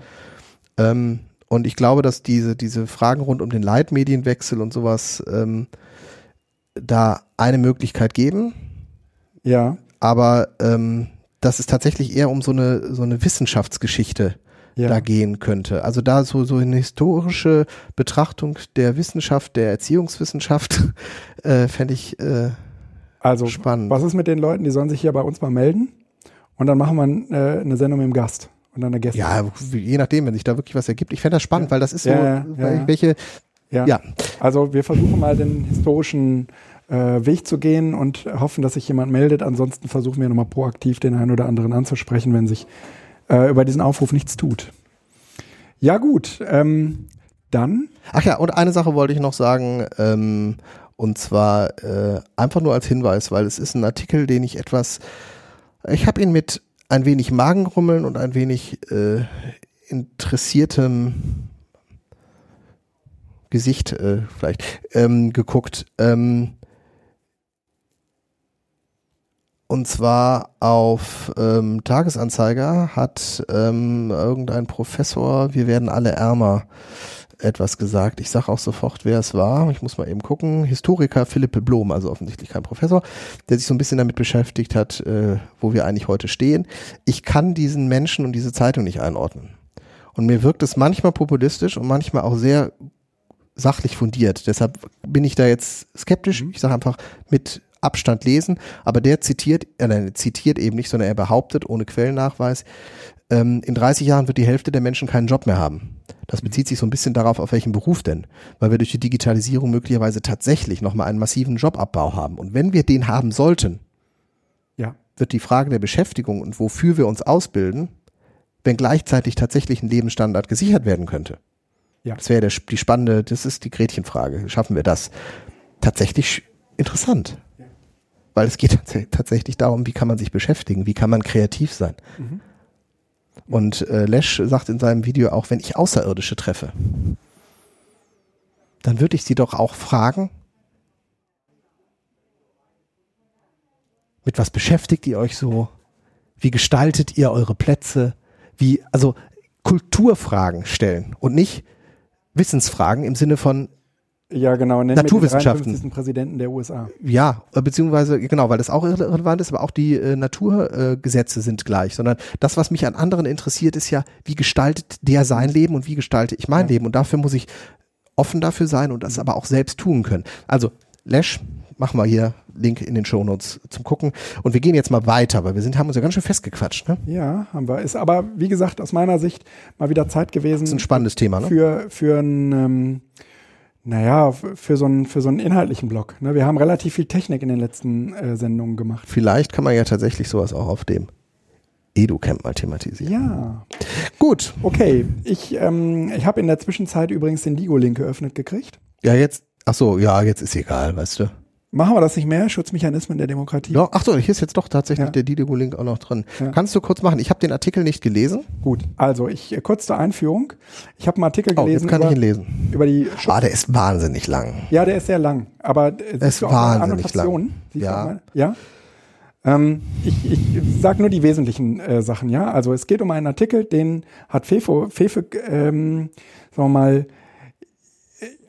also Fefe ist interviewt worden von den Nachdenkseiten. Der Artikel lautet, Schutzmechanismen der Demokratie haben versagt und es geht letztendlich irgendwie um Geheimdienste, um Überwachung und äh, wie wir damit umgehen. Das war ja in den letzten Episoden immer mal wieder äh, Thema, Hast du eigentlich eine Kapitelmarke gemacht?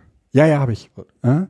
Ähm, immer mal wieder Thema, aber trotzdem möchte ich da nochmal, weil ich den Artikel ehrlich gesagt ganz gut finde, darf man nicht so ganz öffentlich auf Twitter äh, raushauen, weil man dann direkt zuge, ähm, zugehatet wird.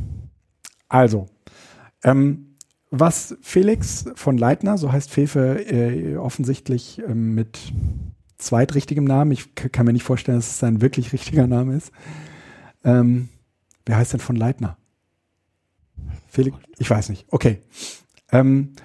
Aber äh, zu einer vernünftigen Verschwörungstheorie äh, gehört, äh, dass man selbst das am offensichtlichste auch nochmal kurz in Frage stellt. Und dazu gehört der Zweitname von Fefe. Also der offensichtlich richtige Name von Fefe. Also er sagt äh, zum Beispiel sowas wie, naja, also wenn man sich also innerhalb dieses Weltbildes bewegt, stellt sich fast automatisch das Bedürfnis ein, einen Informationsvorsprung gegenüber den normalen Bürgern aufrechtzuerhalten. Das ist Teil des Selbstbildes und damit Basis des Selbstwertgefühls. Wer keinen Informationsvorsprung aufbaut, muss wohl selbst Teil des Pöbels sein. Das heißt, ähm, Wissen, also dahinter steckt so ein bisschen die These, Wissen ist Macht. Und je mehr Macht man hat in dieser Zeit, umso mächtiger, nee, umso mehr Wissen man hat, umso mächtiger ist man gegenüber den anderen.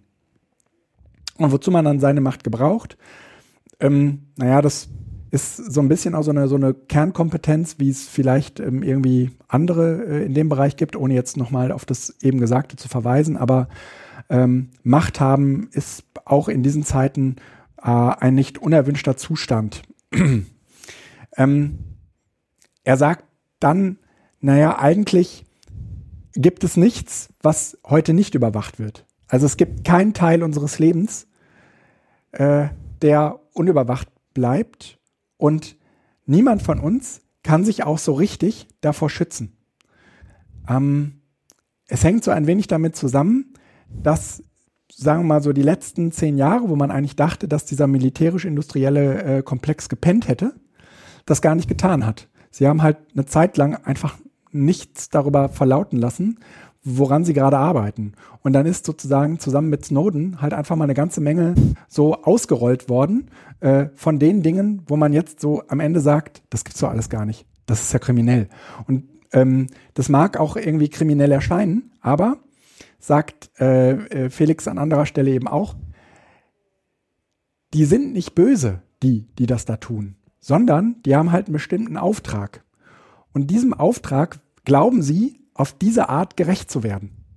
Das ist letztendlich auch zu zwischendurch immer mal wieder zu sagen, eine ganz interessante Erkenntnis. Ähm, nur weil wir alle uns total überwacht fühlen und weil es da draußen jede Menge böser Konzerne gibt, ähm, ist keiner dieser Konzerne, würde von sich selbst behaupten, böse zu sein. Ja, die sind nicht kriminell, die wollen auch nicht kriminell erscheinen, sondern ganz im Gegenteil, sie tun das alles nur zu unserem Besten. Ja, das ist ja äh, Google, ne? Wir sind nicht böse. Oder wir Ja. sind die Guten. Oder äh, ne, don't be evil. Oder wir wollen zumindest nicht böse erscheinen. Ja. Genau.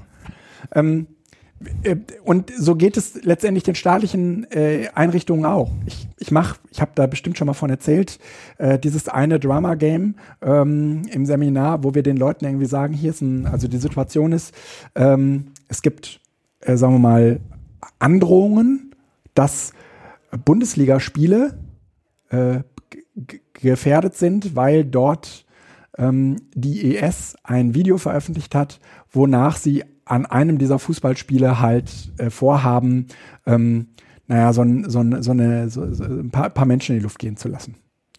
Und dann geht es halt darum, dass die Bundesliga-Vereine, also in dem Fall zwei, von zwei Seminargruppen gespielt, äh, sich der Frage widmen sollen, wie sie mit dieser Situation jetzt umgehen. Also wollen sie die Spiele stattfinden lassen unter Ausschuss der Öffentlichkeit oder wie auch immer. Mhm. Ja? Ähm, dazu kommen sozusagen ökonomische Interessen, weil wenn so ein Spiel ausfällt, dann ist das ein Aus, äh, dann werden sozusagen Vertragsstrafen äh, einkalkuliert und so. Das muss man alles irgendwie berücksichtigen. Ja, die ähm, äh, äh, die Fußballspiele könnten aber trotzdem aus Fernsehen übertragen werden. Also da hatten, da haben die Vereine sozusagen halt alle Möglichkeiten. Aber es ist relativ interessant, dass sie jetzt selbst sozusagen in die, in die Rolle gebracht werden, eben nicht Opfer von, von Überwachung zu sein, sondern eigentlich Sicherheit gegenüber anderen Menschen garantieren zu müssen. Das ist sozusagen in der Rolle, in der sie sich befinden und mit der sie sich sozusagen auch das auseinandersetzen. Wieder zurück, ja. ja genau. Und dann gibt es natürlich irgendwie Leute, die sind eiskalt und sagen, das Spiel lassen wir trotzdem stattfinden, weil wir lassen uns nicht sozusagen ja von äh, äh, einer, also äh, von einer extremistischen Organisation ins Boxhorn jagen.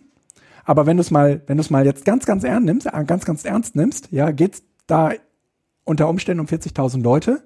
Ähm, du hast sozusagen eine Drohung, die im Raum steht. Und wenn tatsächlich etwas passiert, dann musst du sozusagen aus dieser Verantwortung dich erstmal rausmachen. Mhm. Ja? Und eigentlich geht es genau um diese Verantwortung und diese Verantwortung tragen vor allen Dingen jetzt nicht gerade wir, sondern immer die anderen. Ja? Mhm. Und das ist sozusagen auch aus meiner Sicht etwas, auf das Felix hier sehr, sehr stark abhebt, wenn er sagt, niemand von denen ist wirklich Sag mal böse. Fefe. Fefe, ja. Fefe, ähm, der sagt, die sind gar nicht böse, sondern die werden sozusagen, die machen ihren Job, die wollen ihrer Verantwortung gerecht werden. Ja? Das ist äh, aus meiner Sicht sozusagen ein interessanter Perspektivwechsel, ähm, der sozusagen verhandelt gilt. Ja, das heißt jetzt nicht, dass man die deswegen gut versteht, also die andere Seite, die die Verantwortung zu tragen haben, und dass man deswegen sozusagen äh, so allgegenwärtige Überwachung über sich ergehen lässt. Und ne, trotzdem würde ich meinen, die, da muss, das muss man verhandeln. Und er kommt am Ende äh, vor allen Dingen zu dem Schluss, dass er sagt, ähm, okay, wenn wir Überwachung verhindern wollen, dann können wir sie, dann gibt es eigentlich nur eine Möglichkeit. Also ich habe nach der Diskussion von letztem Mal eben nämlich auch nochmal, bin ich ganz tief in mich gegangen, habe gefragt, na, ich suche ja, dann sucht man so nach Gründen, weswegen man doch nicht aussteigt, weil es gibt halt irgendwie ein Umfeld, was das halt irgendwie gerade gar nicht gebrauchen kann.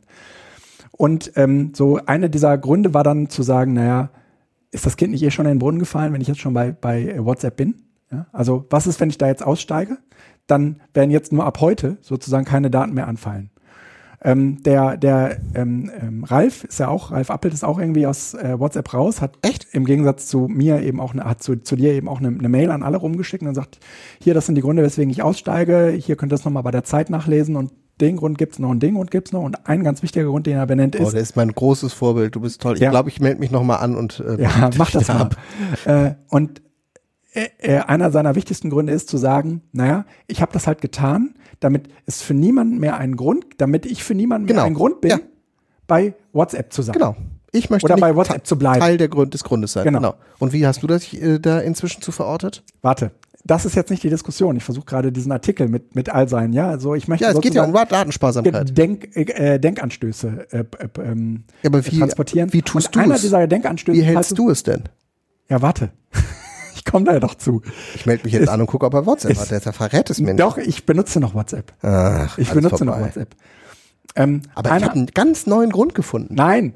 Ich, ich nutze es jetzt nicht mehr. Ich habe es nur noch drauf. Ich gehe da schon noch raus. Ich gehe da schon noch raus. Das braucht sozusagen, das muss inszeniert sein, finde ich. Ach, du kannst es auch einfach machen. Mein großes Vorbild ist da auch tatsächlich Ralf Appelt. Ich will das auch vernünftig inszenieren. Ich möchte sozusagen nicht einfach nicht mehr da sein, sondern ich möchte anderen Menschen sozusagen einen Denkanstoß geben, warum also, ich nicht mehr da bin. Allergrößten Respekt vor Ralf Appelt, aber ja, gut, prima. Ja? Ja, nee, finde ich gut. Ralf, äh, herzlich ja, willkommen.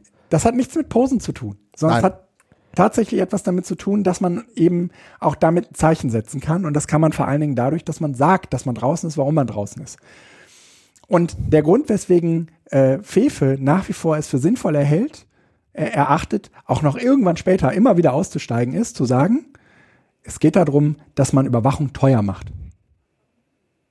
Es geht darum, genau, dass man Überwachung teuer macht. Ja, aber das ist, das ist unverantwortlich gegenüber unseren Steuern, ne? Ähm, doch, kann man, naja, kann man so sagen. So. Und dann gibt es so im letzten Abschnitt seiner ganzen äh, Überlegungen, geht er nochmal auf ein ganz, ganz anderes Thema ein, nämlich auf äh, Hate Speech. Und ähm, das muss ich jetzt erstmal so Also ich hätte, ich würde es nicht bloggen, ich würde das auch nicht so raustwittern, weil man dann so keine 140 Zeichen, dann geht das einfach nicht. Aber es kommt so ein ganz interessanter Denkanstoß in mir nochmal zum, zum Tragen, vor allen Dingen was, was äh, diese Hate Speech-Debatte. Also Hate Speech ist so eine Sache. Und es gibt irgendwie viele, viele Gründe, weswegen es unbedingt nötig ist, dass dieser Hate Speech aus dem Netz verschwindet. F äh, Fefe sagt aber auch, Hate Speech ist die moralische Grundlage für das Unterdrücken von unerwünschten Meinungen.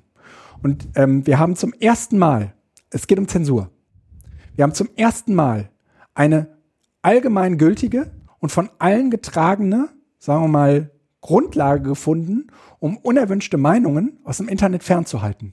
Und das ist Hate, Hate Speech. Und all das, was es Eins zu zensieren gilt, ja, kann man mit Hate Speech labeln und damit ist es raus. Ich sage jetzt noch lange nicht, dass es nicht tatsächlich Hate Speech gibt. Ich sage nur, dass es sozusagen ein gesellschaftlicher Konsens ist. Den hatten wir nicht über die, ähm, über die äh, Computerspieldebatte, die hatten wir äh, nicht über ne, Stoppschilder und so weiter. Ja, da ging es um, was weiß ich, Kinderpornografie. Da würde auch jeder irgendwie sagen, sorry, aber das ist kein Phänomen, mit dem wir uns hier ernsthaft auseinandersetzen müssen. Das findet äh, zu äh, 98 Prozent im Darknet statt. Und da lohnt sich sozusagen, ne, da be bestraft man sozusagen nur die Dummen. Ne? Bei dieser Hate Speech-Debatte haben wir es tatsächlich um ein Internetphänomen, also sozusagen um ein äh, HTTP-Problem und HTTPS-Problem zu tun. Äh, äh, da, ne? Also es ist sozusagen kein, kein Randphänomen, was irgendwo stattfindet und gleichzeitig äh, ist damit sozusagen, also es ist wahnsinnig grau. Es gibt wahnsinnig viel Hate Speech, wo ich beim ersten drüberlesen da gar nicht sagen würde, dass es sich um Hate Speech handelt. Weil ich selbst ja gar nicht der Angegriffene bin. Ja, und dann ist das sozusagen eine, Auseinandersetzung. Für denjenigen, der in dieser Situation sich aber sozusagen zur Wehr setzt, ja, handelt es sich um Hate Speech. Das heißt, ich habe sozusagen eine, eine relativ problematische, problematisches Branding für ähm, eine, eine neue Form von Zensur gefunden. Und ich glaube, und, und das, für, also mich hat das sozusagen zum Ende des Artikels, das, das rollt er dann nochmal so über knapp ein Drittel des gesamten Artikels, wird das nochmal ausgerollt. Er bringt da auch nochmal eine Organisation ins Spiel, die ich jetzt hier nicht nochmal explizit benennen will, aber ähm, die sozusagen da auch nochmal äh, heftig unterstützt wird. Lest bitte den Artikel, ich verlinke den auch nochmal gerne. Ähm, und ich bin mir relativ sicher, dass da was dran ist. Aber ich tue mich im Moment wahnsinnig schwer damit, tatsächlich irgendwie so die Grenzen auszuloten. Aber ich wäre der Erste, der sagen würde, es, gäbe, es gibt keinen Grund für Zensur. Noch nicht mal Rassismus. Es muss andere Möglichkeiten geben, mit Rassismus umzugehen, als ihn zu zensieren. Und ich bin, weißt du, ich bin wirklich eine linke Socke und wäre der Letzte, ja, Ja, das ist das ist das Problem, weil das, du, ähm, wir haben, wir zensieren Rassismus ja auch nicht äh, im Sprachlichen. Die Nazis können sich auf einen Hügel stellen und singen äh, irgendwelche bekloppten Lieder oder brüllen irgendwelche nicht vorhandenen, also in Brandenburg nicht vorhandenen ja, äh, Menschen also mit, mit nicht deutschen Pass an. ja, Das können die gerne tun. Ähm, das zensiere ich ja auch nicht. ja, Und ähm, ich habe halt mit dem Internet jetzt das Problem dieses äh, generalisierten Kommunikationsmediums. ja, Und in dem Sinne ist das, wenn ich den Mechanismus installiere, dass dort Zensur stattfinden kann, dann ist es nur eine Frage, auf welche anderen Meinungen dieser Mechanismus auch angewendet wird. ja, Oder welcher, welche Definitionsmacht behauptet, was Hate Speech ist und was nicht. Und das ist ein Riesenproblem. Ähm, weil auch das Hate Speech Mhm. findet vor allen Dingen in geschlossenen Facebook-Gruppen statt. Viel. Ach, das findet auch ganz Ja, aber viel, guck doch mal, das im Vergleich zu kompletten äh, Internet, was im Internet steht, das ist ein Randphänomen. Nee, wirklich. Also, Also meine Twitter-Blase lest ja, lese, lest dir Heise, äh, die, die Kommentarspalte. Ja, aber das ist doch immer schon so. Das ist doch alles normal. Das ist doch nichts Besonderes. Na, die, na, das ist aber Hate Speech. Ja, äh, und? Ja, ja, ich weiß, wir sind da wahrscheinlich einer Meinung. Okay, lass So. uns weiter. Ähm, Die Frage ist aber, wie würde man, wie, wie würde man, also wenn man nicht zensiert, wie würde man es denn anders hinmachen? Wie würde man es denn anders gerade biegen können? Also im Moment geht es ja vor allen Dingen wie, darum, wie, wie kann man ich denn äh, äh, Dumpfbacken in Mecklenburg-Vorpommern, die da auf dem Hügel stehen und äh, äh, irgendwas skandieren? Wie, wie reagiere ich denn da drauf? Naja, äh, wenn die das in der Kommentarspalte tun, muss es die Möglichkeit geben, dass ich das ausblenden kann. Ja gut, aber Das, kannst ist, ja ne, das wäre zum Beispiel ein Rezept. Ein anderes Reze- Rezept wäre, Das ist eh das Beste. Du die, Dass die, die- die dass Menschen die- das glauben lassen, dass es sichtbar ist und es ist aber nicht sichtbar. Ja, dass die, dass die äh, Nutzerschaft äh, Kommentare ranken kann. Nein, das sind, das sind alles alte Sachen. Das hatten wir damals im Forum. Das geht nach vorne und hinten los, weil du hast nämlich dann plötzlich das Problem, dass die, die Hate Speech machen, guck dir doch das an. AfD, Trump oder sonst was. Die, äh, das sind ja potenzielle Hate Ja, aber das sind, mal- wir reden jetzt über den, den Einzeltroll. Nee, Der Einzeltroll fühlt sich aber in der Gemeinschaft und deshalb macht er das. Und diese Dinger werden auch nach oben gerankt und du hast plötzlich ein perverses System von, von Rankings, äh, Marathons und äh, Wettbewerben, die da drin stattfinden. Vergiss es. Nein, das ist, äh, lesen wir es nicht. Genau, Punkt. genau. Man muss irgendwie damit umgehen, dass es Leute gibt, die damit angesprochen werden, Und ich würde die das verletzt, ja, Und ich würde tatsächlich sagen, wenn äh, jemand ähm, auf äh, redaktionellen Seiten Kommentare macht, dann haben die Redaktionen das Recht, die Kommentare zu moderieren. Kann ich das so? nee, die, die werden ja gelöscht. Ja, und ich würde tatsächlich diese Kommentare einfach ausblenden. Und das hat nichts mit Hate Speech lösch löschen zu tun, sondern das hat was mit der redaktionellen Arbeit von Spiegel Online Zeit oder sonst was zu Klar. tun. Punkt. Ja, in gut, dem Sinne, in dem Augenblick, wo es, wo es Und vielleicht wenn auch noch Facebook- strafrecht, strafrechtlich und wenn, relevant ist, ist eh klar. ja, und wenn Facebook meint, es sollte, würde in seinen Gruppen und überall das äh, zulassen, äh, okay. Und wenn Facebook anfängt zu, äh, ähm, zu im großen Stil zu zensieren. Dann müssen wir uns überlegen, ob es das Richtige ist. Aber das ist ja letzten Endes alles eine Frage der öffentlichen Aushandlung. Also wo gehen die User hin und wie akzeptieren wir das? Genau, und die öffentliche Aushandlung, die kann nur im Netz stattfinden. Ja, möglicherweise. Super. So, also das war ein sehr, sehr, äh, ähm, sehr interessanter Artikel. Ja, äh, sehr lang. Also muss man sich für Abend vorlesen. Kann man sich auch Ja. vorlesen lassen. Also die haben einen Podcast. Also Ja. das ist ein Mensch, der das dann vorliest. Es ist ein bisschen schwer Genau. zu differenzieren, was die Frage und was die Antwort von äh, Fefe ist, aber kann man sich auch anhören und darüber einschlafen oder auch. So, dann haben wir als nächstes Messenger Overflow. Ja, ähm, Felix, hau rein. Hau in die wie Tasten. stehst du, wie, wie, wie, wie siehst du es eigentlich mit, mit WhatsApp? Wie meinst du das? Wann hast du dir denn deinen Zeitrahmen gesetzt? Und dabei spielt er an meinen, äh, an meinen Pokalen. OER Awards rum. Finde ich gut. Sag mal. Ne? Du, du hast doch nicht, du hast doch nicht ernsthaft vor, dass einer deiner OER Awards kaputt geht, oder? Einer? Ich habe keinen. Das sind ja auch nur Nominierungs-Awards. Ich habe ja noch keinen Award das gewonnen. darfst du nicht sagen. Die Doch. sehen aus wie echte. So, ähm, wann ich da rausgehe, Ja. Das mag ich hier gar nicht so öffentlich ankündigen. Ey, ich dachte, du willst den großen. Ja, deswegen kann ich Das auch nicht öffentlich ankündigen. Aber so, ich habe jetzt halt erstmal, muss halt erstmal so zu Hause erklären, Okay. wie das läuft. Sieht so ein bisschen aus wie das Bosch Atommodell, findest du nicht? Ja.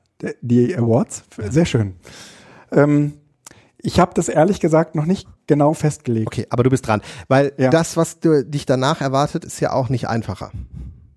Nee, Nee, hast du- hast aber du meinen ist ja- Tweet gelesen mit Bingo? Ich habe einen Bingo-Tweet veröffentlicht, genau. weil ich irgendwie Und ähm, three in a row. ja, also was mich ja an diesem Tweet äh, total gefreut hat, war, äh, dass äh, du tatsächlich auf diesen drei Apps nur jeweils eine ungelesen hattest. Nee, ehrlich gesagt soll ich dir sagen, ich habe gewartet, bis ich, bis ich so eine Reihe voll hatte. Ja, aber deine Mails, ich meine, ich kann ja mal eben, ich kann hier nicht drauf gucken, weil du Nee, hast nee, nee. gesperrt, aber Ja. äh, die, die roten Badges, die du normalerweise auf deinem Ding hast, sind ja, oh, oh, du arbeitest an dir. Ich arbeite an mir, ich habe kaum noch was rot. Hm? ja, die Mails 19, aber ansonsten. 19? Ja, Ach du Scheiße, was ist denn da passiert? ja, hier ist gerade irgendwas passiert. Jetzt bleibst du aber erstmal bei mir. Ähm, 19 Mails? Ja, aber ich fand es ganz spannend, weil jetzt äh, ich, man nutzt halt dann Streamer, Mhm. weil Streamer irgendwie dann doch das ist, was man eigentlich gerne möchte, aber Nee, Streamer ist total lame, finde ich. ja, irgendwie dann doch. Und dann nutzt man Signal, weil das ist ja sozusagen Ja. das moralisch ganz Gute. Und dann kommen plötzlich Leute mit Telegram um die Ecke Ist das geil? und man denkt sich irgendwie so, oh Leute, können wir uns nicht auf Signal einigen? Aber Und dann habe ich gedacht, nee, Moment. Also, Streamer ist sozusagen mein moralischer Kompass, weil ich das eigentlich gut finde. Ich bezahle für einen Dienst. Ich hätte gern Web-Oberfläche, ja, aber ich bezahle für einen Dienst, den ich nutzen kann. Das heißt, ich nutze am meisten, weil meine Leute das halt alle haben, iMessage und dann Streamer, Signal, Telegram. Und ähm, über die erste Aufregung, dass ich jetzt äh, tatsächlich auch noch wieder eine Gruppe in Telegram habe, habe ich dann gedacht, das kann auch tatsächlich gut sein. Wenn man verschiedene Kanäle auf verschiedenen Clients hat Ja. und kriegt es gestreut, welche beruflichen und privaten möglicherweise wo drauflaufen. Also wenn man das so ein bisschen justieren kann, das ist natürlich die Frage, ob das geht, dann kann das echt spannend sein. Weil man nämlich abends nicht, wenn man nochmal bei iMessage tendenziell privat guckt, äh, die ganzen Nachrichten von irgendwelchen beruflichen Dingen, die vielleicht bei Streamer oder Telegram laufen, sind, sondern dass man das Ganze so ein bisschen auseinander dividiert. Und äh, das fand ich äh, schön so als, als Idee, dass man eben diese verschiedenen Plattformen, also, aber ich muss doch zu WhatsApp, weil da läuft doch alles, davon wegkommt und sagt, ja, aber vielleicht haben gerade verschiedene Dienste Genau. genau den Vorteil, weil ich gestreuen kann und sagen kann, wenn wir uns für ein Projekt verabreden, dann können wir auch einen Messenger nehmen, den bisher keiner benutzt, weil wir haben ein Ziel, wir haben eine feste Gruppe und wir wollen das nutzen. Eben. Und dann kann ich einen Messenger nehmen, wo ich sage, da funktioniert das drin. Ja. Und wenn ich das vielleicht nicht mehr brauche, dann kann der Messenger auch weg. Das heißt, ich kann das viel Ja. flexibler einsetzen. Und das finde ich eine Chance, die WhatsApp eben nicht bietet, sondern die erst die Vielzahl von Messenger bietet. So, und äh, erinnerst du dich an diese Personal Learning Environments? Du hattest auch, PLE, ja. ne? Ähm, das ist eigentlich letztendlich nichts anderes als eine Personal Messenger Environment. Genau. Dass man Ähm, und ehrlich gesagt, was ist so schlimm daran, wenn man 15 verschiedene Messenger benutzen würde? Ja, ich würde sagen, nein, nein, ich würde das da aber tatsächlich so äh, differenzieren. Es gibt äh, Kanäle, über die kann man mich verlässlich erreichen. Ja, Und darüber hinaus kann ich zeitlich begrenzt oder für bestimmte Kommunikationskanäle auch einen- einen haben. Ich werde es aber nicht haben, dass ich 15 Messenger habe, damit ich auf allen Kanälen offen bin, nein. sondern einfach zielgerichtet. Und ich finde, das Genau. ist eine spannende Geschichte. Ja. Und das löst ein ganz kleines bisschen die Kritik ähm, auf, die wir beim letzten Mal formuliert haben bezüglich der Plattform, weil eben diese ganze Messenger äh, äh, Welt nichts mehr mit Mail und mit offenen Standards zu tun hat. Ich kann nämlich nicht einfach reinklinken. Aber wenn die Messenger verfügbar sind und ich kann mich projektbezogen irgendwo reinklinken Ja. und dann abziehen, dann habe ich zwar immer noch das Problem der Archivierung und so weiter, ja, aber ich kann das flexibel nutzen. Ich muss halt die Messenger einfach als Alternativen nebeneinander sehen. Genau. Und das geht nur, wenn man sich von WhatsApp verabschiedet. Mal ganz ehrlich, wie viele deine, deiner Messenger-Archive äh, guckst du Nein, regelmäßig keine. durch? Nein, nein. Bei E-Mails kenne ich das, ja? Und tatsächlich ist es ja so auch bei Messenger, dass in der Regel, wenn es äh, wichtiger wird, tatsächlich dann gesagt wird, bitte schick's nochmal per Mail, weil Genau. das brauche ich. Genau. Also das wollte ich nur ganz kurz machen. Ich finde diesen Messenger Overflow tatsächlich, äh, darin kann es eine Chance Ja. geben und eben in der Vielzahl der äh, Clients, die man plötzlich hat gegenüber von dem einen WhatsApp, Ja. das ist durchaus auch spannend. Ja. Und wer von euch. Ich habe ja auch zwei Mail-Accounts, einen beruflichen und Na privaten. eben. Naja, aber wer von euch Telegram noch nicht ausprobiert hat? Ja, ich habe ein Problem mit Telegram. Warum? weil ich nicht weiß, welches Geschäftsmodell dahinter steht. Die Signal-Leute, das sind die gleichen, die ihre, ihren äh, Whisper, äh, Open Whisper System Gedönse tatsächlich ja auch an alle lizenzieren. Das heißt, das ist so ein bisschen Abfallprodukt und äh, Test. Aber Telegram, ich habe keine Ahnung, was dahinter steht. Und die hatten auch nicht. Weil du nicht bezahlen kannst, meinst du? ja, ich weiß nicht, was dahinter steht. Was machen? Was haben die vor? Wer, wer, wer finanziert das? Ist doch egal. Wenn, das ist, ich würde sagen, dadurch, dass du so viele verschiedene Messenger nutzt, ja, ist es doch total einfach zu sagen, naja, ähm, die drei Leute, mit denen ich auf äh, Telegram bisher kommuniziert habe, mit denen kommuniziere ich dann irgendwann ja. anders, irgendwo anders, wenn ich merke, äh, dass die mich hier verarschen. Ja. Oder? Ja, ja. Und Telegram macht im Gegensatz zu Streamer gerade halt wahnsinnig viel richtig. Ja, ja, die gehen weiter. Ich meine, hast du diesen Streamer-Kanal mal abonniert? Streamer hat so einen eigenen Kanal. Ja, ich habe den mal, äh, hab den dann wieder deabonniert, weil das war mir zu. Und die suchen gerade iOS-Entwickler. Warum? Weil die offensichtlich ihre äh, irgendwie Leute suchen, die endlich mal diese App anfassen, weil das geht ja gar nicht. Ja?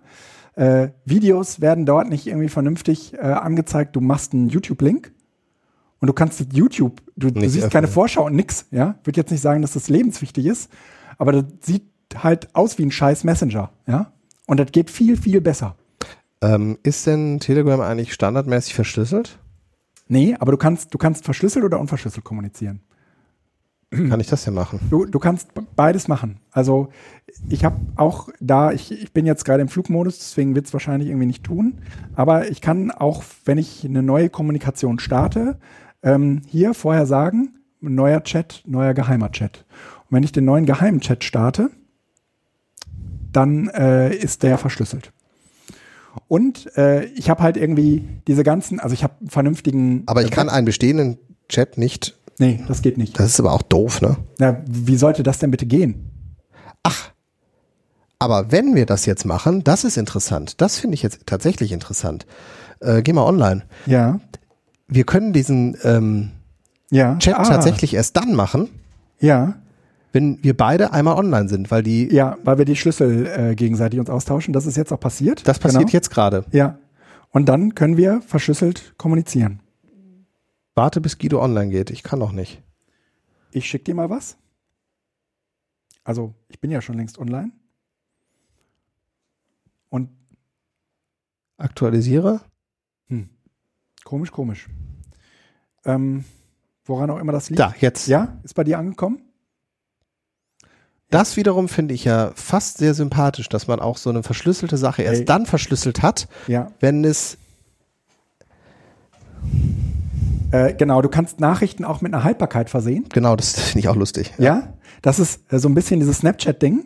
Du hast total geile Sticker. Das finde ich auch sehr lustig. Mm, Ja gut, das, das finde ich alles, boah, furchtbar, das kann alles abschalten müssen. nein, So. das ist total cool. Also, wie gesagt, Telegram äh, kommt auch mit einem vernünftigen Web-Frontend an den Start. Genau, das habe ich äh, Ach, dem das ist so gut. angenehm. Ja, Aber also äh, lassen wir das jetzt hier einfach mal, ähm, bevor wir da jetzt in die Schwärmereien kommen, kann man sich auch angucken ja genau. und ähm, hat was. Genau. Also, das äh, hier Messenger Overflow. Dann käme als nächstes, ich habe das nochmal aufgeschrieben, äh, Lernfabrik. Ich muss dir von einem Ort erzählen, an dem ich am Donnerstag war. Der liegt in Bochum an der Uni. Hast du doch eben schon beim Beim Essen, ja, aber du schon, aber der Rest äh, der, der Podcast-Zuhörenden hat das nicht gehört. Okay. Ja? Ich wollte eh gerade ein bisschen Fotos gucken. Gut, dann äh, mache ich, dann erzähle ich das mal eben. Das- ich kann mich besonders gut konzentrieren, wenn der Felix äh, auf seinem Gerät rum äh, daddelt. Also, die Lernfabrik ist ein Teil mh, des Lehrstuhls Produktionssysteme. Der ist angesiedelt, Oh, Entschuldigung. stört. Der, der stört hier nur heute. Das ist so furchtbar. Ja, Du hast mir den Ball weggenommen. Ähm, Wo ist mein Ball? nee, den, den Ball, den behalte ich jetzt. Ich weiß genau, was sonst los ist. Gucken wir, ob der noch mehr Wert hat. der ähm, zu den äh, Maschinenbauern dazu gehört, Maschineningenieuren dazu gehört. Und da war eine Veranstaltung und im Rahmen dieser Veranstaltung habe ich mir diese Lernfabrik angeguckt. Die Lernfabrik wiederum ist so ein, so ein Ort, so eine Fabrik, wo halt Maschinen stehen. Die, Hattest du schon gesagt, dass du auch Fotos gemacht hast und dass man die bei Twitter sieht? genau, das werde ich nochmal verlinken. Ich suche Äh, den Link mal raus, ja? ja, Habe ich was super. zu tun. Und Das ist nämlich echt das- das- interessant. also, ja, Guido hat mir das eben schon erzählt. Das ist eine ganz neue. Mach mal weiter. Das ist halt Oh, irgendwie ein Ort, ähm, wo man Maschinenbauern, Bauerinnen die Praxis äh, ihrer Profession näher bringt, also die Maschine selbst. Und diese Maschinen sind halt zum Teil mit Intelligenz ausgestattet, zum Teil eben auch nicht. Also die sind gerade so auf der Schwelle zur Industrie 4.0 und fangen sich an, irgendwie unterschiedlich zu vernetzen. Die haben halt auch irgendwie diese Testumgebung und all die Möglichkeiten, die man da so hat, haben auch so experimentelle Aufbauten. Ähm, entscheidend ist aber, dass man sich in so einer riesigen Fabrikhalle findet, wiederfindet. Da stehen auf der einen Seite Schweißroboter. Kann ich dir kurz eine Frage stellen? Ja, Oder eine Bitte? ja. Deine ganzen Links bei Twitter, selbst wenn sie nach Instagram laufen, laufen Ja. über linkis.com. Okay, stelle ich aus. Weil ich habe jetzt das Problem, irgendwie, das geht Ja, du, nicht und jetzt dann- muss ich zweimal klicken, bis ich dann zu der richtigen Na, Seite dann nimm, komme. dann nimm doch den Instagram-Link. Ja, aber der, wenn ich da draufklicke, kommt ja erst linkes Ach so, Geschichte. okay. Und deshalb, ich weiß nicht, was ist das? Ist das dein Twitter-Client? Ja, das macht? kann sein, dass das mein Twitter Das ist ganz gut, weil du da natürlich so eine Analyse kriegst, wer hat da drauf Nee, da gucke ich nie rein. wenn du es nicht drauf machst, weg, weil dann Mhm. ist es irgendwie irritierend. Ich hatte das jetzt schon ein paar Mal, dass ich irgendwie so dann da drin hängen bleibe Okay. und auch tatsächlich schon auch gesagt Oh, habe, furchtbar. also dann ist jetzt nicht wichtig, Ja. weil ich halt oben so eine Ja. Leiste habe, die da steht, da kann ich den Ja. Text nicht lesen und dann Ich mach also das weg. kannst du ja rausschneiden, was Ja. ich jetzt gerade gesagt habe. Al- Also, das ist ganz wir spannend, weil. Genau, die, diese, diese Lernfabrik ist deswegen ganz spannend, weil es. Wollen wir das immer noch sagen? Ja. Okay. Ganz viele verschiedene äh, Maschinen und äh, also in diesem in dieser Fabrikhalle gibt und weil sie halt Planspiele dort veranstalten. Und die äh, drehen sich halt um so Themen wie ressourceneffizient oder äh, Lean Management oder äh, hast du nicht gesehen? Und das machen sie auf der einen Seite natürlich mit ihren Maschinenbauingenieuren das, und Ingenieurinnen und das machen sie auf der anderen Seite natürlich auch. Ähm, hier in meinem Fall jetzt zum Beispiel mit Betriebsräten oder eben auch anderen Menschen, die in unterschiedlichen Zusammenhängen etwas über die Zukunft der Arbeit lernen wollen. Und dafür eignet sich halt irgendwie ein Ort, an dem man diese Technologien jetzt auch tatsächlich mal vor Augen hat und im wahrsten Sinne des Wortes vor Augen hat. Also die sind zum Beispiel irgendwie gerade dabei, auf ähm, also so eine Technologie, die heißt AppSist anzuschaffen. Das sind im Prinzip so ähm, so Google-Brillen, so Datenbrillen, die ähm, es Menschen ermöglicht, die vorher noch nie an einer bestimmten Maschine gearbeitet haben, äh, dort mit solchen Assistenzsystemen ihnen ja genau, sie genau anzuleiten, welchen Arbeitsschritt sie als nächstes verrichten müssen. Übrigens, die Fotos von Guido sind gar nicht so spannend. Die haben ein 3D-Bild, äh, 360-Grad-Bild äh, auf der Webseite. Das ist viel, viel cooler noch. Ja, okay, dann nehmt bitte das 360-Grad-Bild. Und äh, so eine Technologie, aber auf der einen Seite darüber zu reden, das ist bestimmt ganz interessant, aber ähm, sie jetzt im Zusammenspiel mit einer Maschine auszuprobieren, äh, lässt einen nochmal so ganz anders auf so eine Technologie blicken. Und ich glaube, dass das relativ spannend ist, gerade in diesem Feld von Unsichtbarkeit von Technik. Also die digitalisierte Technik, die kann man eben nicht sehen und auch nicht anfassen. Und ähm, wenn man dann so darüber redet, dann hat man immer so eine bestimmte Vorstellung davon und unterstellt dieser Technologie häufig auch Dinge, die auf den zweiten Blick vielleicht gar nicht so sind.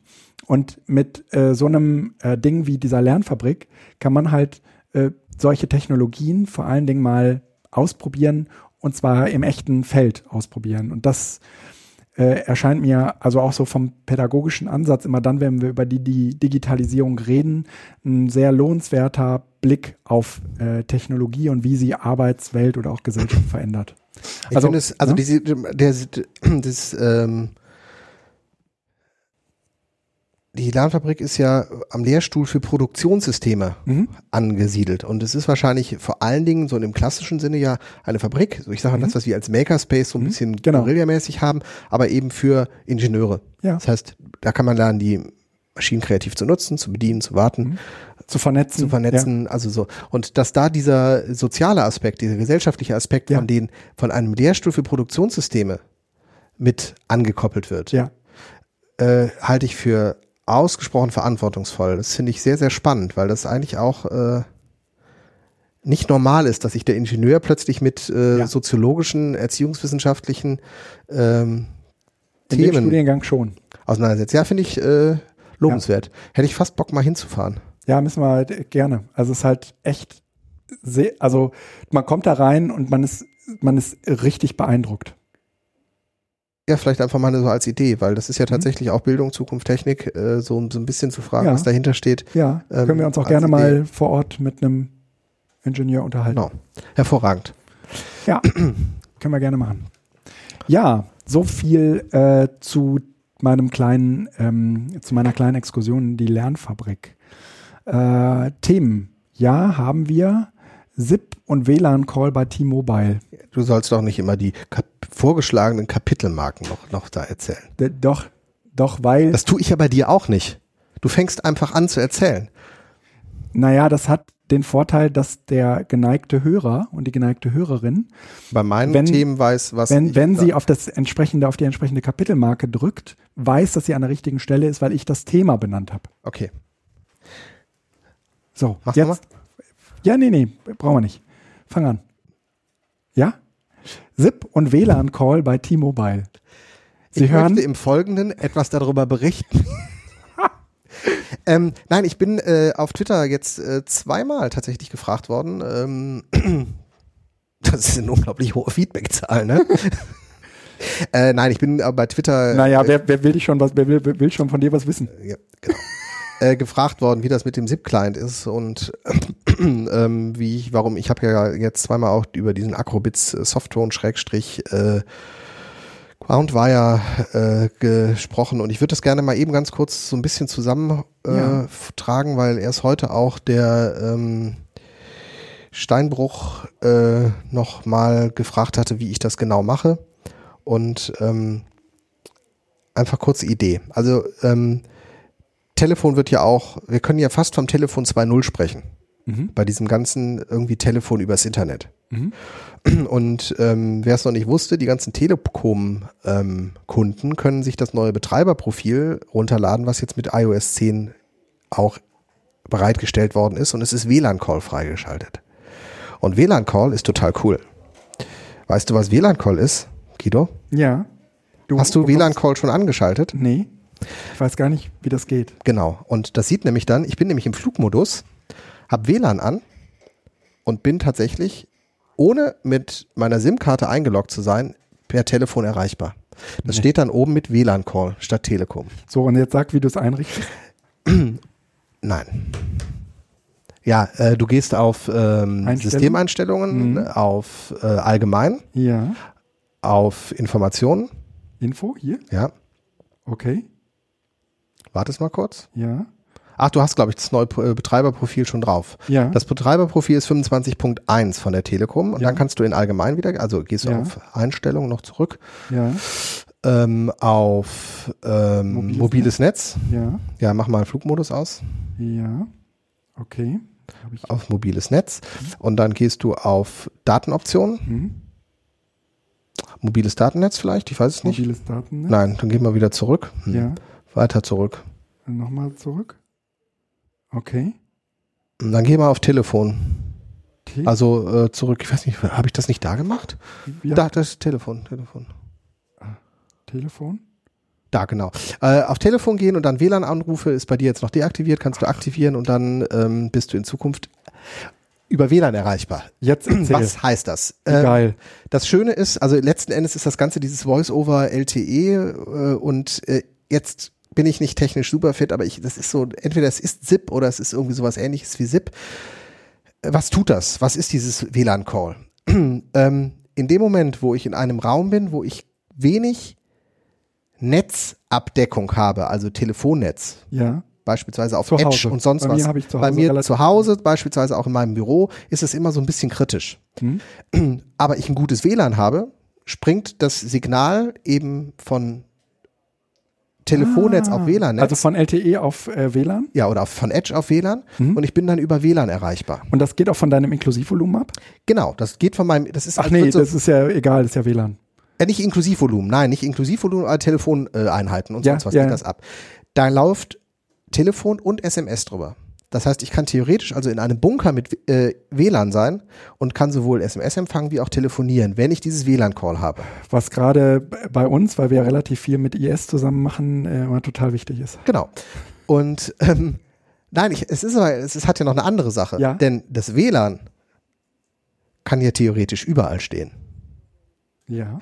Und damit habe ich im Grunde genommen die Roaming-Gebühren abgeschafft. Und das sagt die Telekom auch ganz Ach, klar. wie geil ist das denn? Das heißt, in dem Moment, wo ich ein WLAN habe, spielt es keine Rolle, wo dieses WLAN ist, weil das Telefon kann darüber die Telefonanrufe absetzen, wenn oben WLAN-Call steht. Immer, man sollte zu Hause auch eine Flatrate haben fürs Telefonieren und SMS und sowas, damit das da nicht irgendwie plötzlich doch teurer wird. Das heißt, ich kann auch, Telekom-Kunde, WLAN-Call aktiviert, in Honolulu in einem Straßencafé mit Ja. einem WLAN sitzen und Telefonanrufe von meinem deutschen Inklusivvolumen eben über WLAN machen. Wichtig, wenn ich dann allerdings das WLAN nicht habe, ja. dann wird's halt teuer. Das Honolulu. heißt, wenn man Weil sowas tut, es ist immer eine Fallback-Lösung. immer Flugmodus ein, Genau, Flugmodus ein, WLAN dann kann man ein. ja gar nicht anders telefonieren. Genau. Das heißt, in dem Moment, wo jetzt das WLAN weg ist, kann auch dann sozusagen das, äh, genau. Boah, ich feiere dieses Jahr nochmal richtig ins tiefe Ausland hinein. Holland? Nee, viel weiter. Gran Canaria. Oh. Ja? Und dann kannst du das ja mal probieren. Genau, und da habe ich in meinem Bungalow WLAN. Genau. Und damit kannst du sozusagen dann da auch einfach normal weiterarbeiten. Dein Chef wird sich freuen. Nee, dann, dann rufe ich dich mal an. Gut, mach das. Ja, das finde ich gut. Ja? Machen wir mal einen WLAN-Call. Also das ist das eine, das Ja. ist ganz nett, weil halt tatsächlich jetzt die Mobilfunkanbieter einfach darauf auch rumswitchen und ähm, zumindest für das häusliche und berufliche Umfeld, wo man die Telefone oft äh, nicht so richtig nutzen konnte, Ja. weil der Empfang schlecht ist. Das funktioniert damit. So, was, Zip- jetzt, was macht jetzt äh, äh, Acrobits? Ja, so Zip ist davon nochmal unabhängig, weil ich Ja. kann ja, ja auch sagen, ich ähm, mache mir meine Telefonanlage im Netz. Ja. Also die meisten, eure Anlage läuft ja auch inzwischen über Zip. Ja, ja. du hast Ja. nur hinten in deinem Telefon einen Ethernet-Anschluss. Ethernet-Anschluss. den du auch ziehe, Computer kann man tun kannst. anrufen. Genau. Ja. Und äh, diese Telefonanlagen, die sich halt über SIP installieren lassen und online managen lassen, das ist schon extrem praktisch. Ich habe, glaube ich, auch Ja. schon davon berichtet. Ähm, ich bin bei Zipgate. Man kann Ja, sich ich aber auch. auch irgendwo anders eine holen. Das ist äh, nicht teuer, kostet, glaube ich, so erstmal nichts. Und wenn man telefoniert, irgendwie 1,7 Cent. Ja. Und äh, das ist auch sehr praktisch, weil ich damit im Ausland tatsächlich auch unabhängig von WLANs, wenn ich also mobil bin, günstig telefonieren kann. Weil ich ja mir dann irgendwie im Kiosk einen, Genau. eine SIM-Karte hole, mir 5 Gigabyte äh, da drauf lade. Das kostet ja im Ausland, wenn man nicht in Deutschland ist, überall ist es relativ günstig. Ja. Und dann kann ich über diese, über mein, mein SIP-Client, der sozusagen ein zweites Telefon auf meinem Handy ist, ähm, Anrufe empfangen. Mhm. Oder auch telefonieren. Das heißt, ich bin über einer, über eine deutsche Festnetznummer im Ausland erreichbar, wenn ich halt Datenvolumen dann verbrauche. Nicht über meine normale Handynummer. Das ist halt das Problem. Also man kriegt dann auch, Ja, ja. das ist so, man muss sich schon vorher so ein bisschen entscheiden, was man macht und wie die, äh, be, die örtlichen Begebenheiten jeweils sind. Mhm. Und das Schöne an den SIP-Clients ist, seit iOS 10 hat Apple äh, mit dem äh, CallKit ähm, ein Tool bereitgestellt, mit dem die SIP-Clients so klingeln können wie die native Telefon-App. Das heißt, es kommt nicht eine Push-Nachricht, Sie müssen jetzt in die App gehen, um dann in der App den Anruf entgegenzunehmen, Sondern die App klingelt. sondern die App klingelt. Das macht WhatsApp auch schon. Ja. Und das macht eben jetzt auch der SIP-Client zum Beispiel von Aquabits. Ähm, und das sind so die, die man will. Okay. Also das sind, ähm, Aquabits ist äh, zertifiziert von verschiedenen Leuten, die SIP machen, also auch hier Feature und sonst was, die nutzen alle Groundwire. Mhm. Das ist die etwas teurere App, äh, die dann auch mit Aufzeichnung und alles ist. Und äh, von Aquabits gibt's, der Link ist äh, in den Shownotes. Ähm, das Softphone, das ist ein bisschen günstiger. Das reicht für die privaten Sachen eigentlich aus, weil man ja in der Regel doch keine Aufnahmen machen möchte oder Dateien hin und her schicken möchte. Und ähm, das ist ganz cool. Das heißt, wenn du mich jetzt anrufst auf meiner Festnetznummer, Soll ich das mal machen? Das müsste ich ja jetzt theoretisch auch äh, mit im Flugmodus können, wenn ich mein WLAN einschalte. genau, Ja. ähm, du hast aber meine Festnetznummer noch nicht. Habe ich nicht? Nein, die habe ich dir noch nicht gegeben. Ach, Die schicke ich dir jetzt erst rüber. ich habe deine Festnetznummer nicht? Nein, Ähm, also meine, ne? So, jetzt ruft die, warte mal eben, jetzt machen wir das mal hier, jetzt gehe ich hier raus. Ja. Jetzt ruft die mal an. okay. So. Du bist ja noch nicht über WLAN-Call drin, ne? Naja. Ja, machen wir mal, mal gucken, was passiert. Also ich habe weiß jetzt den. Flugmodus drin. Genau. Abbrechen, nee. Abbrechen. Ich habe den Flugmodus drin und mein WLAN an. Und eigentlich sollte der jetzt telefonieren über Bei das. mir tut er das ja auch. Ja. Ach, bei dir steht dann da WLAN-Call. Genau, sollte es bei dir eigentlich auch stehen. Gucken wir nochmal Das eben. ist ja ein Ding.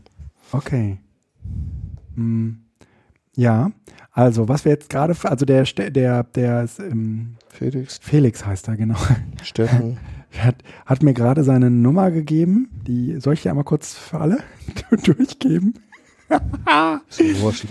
Eine, eine Wuppertaler. Vorwahl.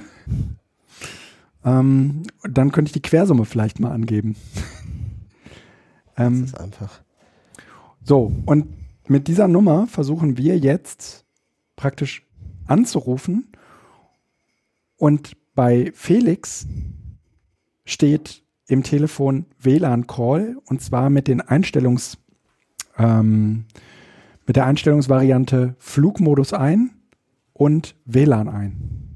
Das heißt, der hat nicht die Möglichkeit, über LTE oder so zu telefonieren, sondern der muss den, das WLAN dafür nutzen.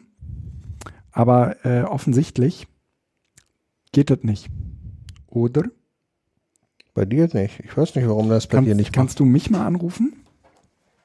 Also das probieren wir später. Also Das machen wir. ähm, ähm, das, das- letzten Endes ging es ja nur um die Demo. Das klingelt also dann so, wie wenn man normal angerufen wird. Ja. Und das ist tatsächlich praktisch. Das macht halt, also diese Acrobit-Software nutzt halt dieses äh, Call-Kit, um ähm, sich sozusagen ins System da reinzuklinken. Ja. Dann ist es sehr nativ. Das heißt, im Ausland mit einer SIP-Telefonnummer, also einem Zipgate-Account ähm, und einem Datentarif auf der Karte, da kann man die mobile äh, Nummer, die man da bekommen hat, getrost ignorieren Ja. und einfach seine Festnetznummer, seine deutsche Festnetznummer angeben Ja. und äh, schön telefonieren. Der Datenverbrauch von SIP ist extrem gering Ja. und das funktioniert also auch äh, ganz gut mit weniger starken Netzen, zumindest. Ne, wir sind im Ausland und möglicherweise ein bisschen weiter ab von der Zivilisation. Okay. Ähm, das wollte ich gesagt haben. Ähm, wer das Ganze dann eben kombiniert, zum Beispiel mit der Fritzbox zu Hause oder sowas, lässt sich das auch schön machen, so dass man, also dieser Zipgate-Account ist nicht nur auf meinem Handy registriert, sondern auch auf der Fritzbox Mhm. registriert. Das heißt also, zu Hause klingelt sowohl mein Handy wie auch Dein Festnetz. das Festnetztelefon. Mhm. Und wenn ich auf dem Handy abnehme, hört es auch zu Hause auf, obwohl das nicht beides über die Fritzbox läuft. Mhm. Das heißt, es läuft über Zipgate und ich kann theoretisch auch auf Zipgate schon sagen, bitte fang die Anrufe hier ab. Also Zipgate ist äh, tatsächlich so ein bisschen so eine Telefonzentrale und kann sagen, die Nummern sind geblockt oder die direkt auf einen Anrufbeantworter leiten und so weiter. Also das ist ganz spielende Spielereien. Also ich habe mich ja irgendwie mit Zipgate oder mit, mit äh, Zip-Telefonie in dem Zusammenhang mit Podcast. Podcast-Aufzeichnungen nochmal äh, tiefer befasst. Danach habe ich mir auch irgendwie meinen Zip-Account gemacht, meinen Zipgate-Account gemacht. Und ähm, naja, jetzt ist es angeblich auch äh, in der, also nativ in Reaper, also unserer Aufzeichnungssoftware, enthalten, dass man darüber die Zip-Anrufe über äh, Studio Link direkt empfangen kann. Bin ich gespannt, müssen wir mal testen. Ja, genau. So, das ist aber ein ganz schöner Übergang, um jetzt in die letzte Kategorie für den heutigen Podcast vorzudringen, nämlich schöne Apps. Ähm, die sch schönen Apps, damit wird der, wird der ähm, Felix anfangen. Genau. Ähm, ich, ja, ich, einen Gedanken, den ich hatte. Ich habe ähm, so ein bisschen versucht, nach dem Löschen von WhatsApp einfach so, kann man das nicht auch weiterführen? Und ähm, manchmal tut weniger auch ganz gut. Also so mal durchzugehen und zu sagen, okay, alle Apps, die ich tatsächlich jetzt nicht angepackt habe, oder die, von denen ich eigentlich weiß, dass sie nett sind, aber nicht unbedingt sein müssen, mal runterlöschen. Ja. Also einfach so die Anzahl der Apps reduzieren, um dann vielleicht auch festzustellen, welche man auf jeden Fall braucht. Aber um einfach so ähm, das Gefühl von Zumüllen entgegenzuwirken. Ja. Also das ist nämlich auch schön. Also ich habe zum Beispiel alle Navigations-Apps. Ich habe ja letztens auch noch von dem Alk äh, Copilot äh, gesprochen für den Roller und 50er und sowas total gut. Ja, ist es auch. Aber tatsächlich ist für den alltäglichen Gebrauch die Maps, also die Karten-App, inzwischen so gut. Ey, die, die geht Und die ist richtig gut Nee. geworden, ja. Oh Mann, ey. aber sowas. zu der. Karten-Apps, äh, zu Apple Maps, von, davon redest du, ne? Ja. Die sieht schick aus, da gebe ich dir recht. Aber ich wollte zum Beispiel zu einem Ort in Oberhausen Mhm. und lass mich dahin navigieren. Sagt irgendwie das Navi so von jetzt, wenn du hier parkst, musst du ungefähr noch 100 Meter laufen, dann siehst du den Ort. Ey, angepisst. Ich musste, eine, ich musste, ich musste einen knappen Kilometer die Straße runter, weil diese Apple-App diesen, diesen Ort ganz woanders referenziert, als er in Wirklichkeit ist. Dann mache ich Google Maps an, weil ich mir irgendwie denke, wieso, wie müsste doch schon hier sein, wieso ist hier niemand? Ne? Ähm, da war so eine Veranstaltung und ich habe gedacht, da mu hier muss aber irgendwo mal Menschen sehen. Da waren aber keine. Und dann habe ich mir Google äh, Maps wieder angemacht, habe nochmal den Ort gesucht und Google Maps sagt, ach hier, du musst erstmal die Straße runter und laufen und hast du nicht. Ey, das ging gar nicht. Also ich bin damit bisher, bisher ganz gut zurechtgekommen. Aber es mag ja auch jeder seine eigenen Erfahrungen machen. Weißt du, war nicht so ganz weit weg. Also, ne, nur ein Kilometer, ne, so, aber hat mich schon arg angenervt. Ähm, aber gut. Äh, ich wollte das nur mal, mal so als Motivation machen. Ich meine, man kann ja einfach mal äh, einmal gucken, wie viele ähm, Apps man eigentlich drauf hat. Ja, das ist überhaupt eine gute Idee. Ähm, der Herr Brombach, dein Ding heißt NSA? Ist das geil? ist lustig, ja. ähm, Weißt du, wie geil Hat das ist, wenn Leute sich 109 mit NSA verbinden? 129 Apps drauf. Ach, steht das unter Info? Ja. Ja. Und der gute Herr Schaumburg hat 56 drauf. Ja. Ich, ich, ich meine, Oh, Netzbetreiber übrigens 25,5 habe ich bei mir drauf. ich habe 25.1. Das wird der, wird der Grund sein, weswegen das gerade eben nicht funktioniert. Aber dann ist es doch umso spannender, warum der den hier nicht aktualisiert. Okay. Ähm, okay, du sagst also, weniger ist mehr und schmeißt mal eure Apps runter. Genau. Jo. Dann äh, lass uns dieses Telefonproblem bitte gleich äh, Ja, aber lösen. gut. Äh, wahrscheinlich Ähm, geht es nicht. Nächste, äh, IPG-Mail wollte ich äh, darauf hinweisen, weil wir ja im Moment alle das Problem haben, dass wir unsere GPG verschlüsselten Mails unter iOS, äh, unter Mac, äh, Mac Sierra, nee, Ja, unter Mac, Mac- OS Mac- Sierra ja. nicht äh, machen können, weil der GPG äh, Dings noch nicht ja, da ist. Weil, weil Mail, GPG Mac- Mail GPG. oder so, ja. Äh, mit IPG-Mail äh, kann man das Ganze ganz nett auf dem iPhone zumindest machen, um zu gucken, ob die Kündigung oder irgendwas anderes Dramatisches drin ist. Ähm, man importiert sich seine ähm, Schlüssel? Schlüssel und die Schlüssel des Gegenübers. Mhm. Und dann kann man da zumindest, ist ein bisschen frickelig und so, aber es funktioniert. Sehr also schön. ich nutze es dafür äh, auch Ja, für die. also zumindest im Übergang. Es ist jetzt auch nicht so, dass ein Großteil meines Mailverkehrs verschlüsselt ist, aber es kommt immer wieder vor, dass man sagt, genau für diese Situation will ich nichts anderes als Verschlüsselung. ja, und wenn man es nicht auf dem Mac hat, es geht ja tatsächlich darum, wenn man einfach unterwegs ist, dass man mal eben gucken kann, äh, was steht. ja, drin. ja, ja, ja, ja. Ähm, dann ein Tipp von ähm, Herr Wartenberg, mit dem ich letzte Woche äh, zwei Tage unterwegs war. Ähm, ich wusste das nicht. Google Street View gibt es äh, als separate App Mhm. Und die erlaubt ähm, 360-Grad-Aufnahmen, Oh, die ja, man auch mhm. tatsächlich äh, in Google Street View wieder hochladen könnte. Mhm. Ähm, das heißt, man kann sogar seine eigenen Mhm. Innenaufnahmen sozusagen damit machen und so, dass man das dann auch auf Google Street View Okay, sehen kann. sehr schön. Äh, aber einfach diese, diese Funktion, ich mache eine 360-Grad-Aufnahme und kann mich dann mit dem Handy auch in dieser 360-Grad-Aufnahme bewegen. Ja. Also wirklich auch Ja, ja, oben, unten, rechts, links. Man geht dann einmal so rum. Äh, das war, eine, war ein nettes Feature. Also der hatte mir seinen Campingplatz und sowas gezeigt und das war, cool. war nett.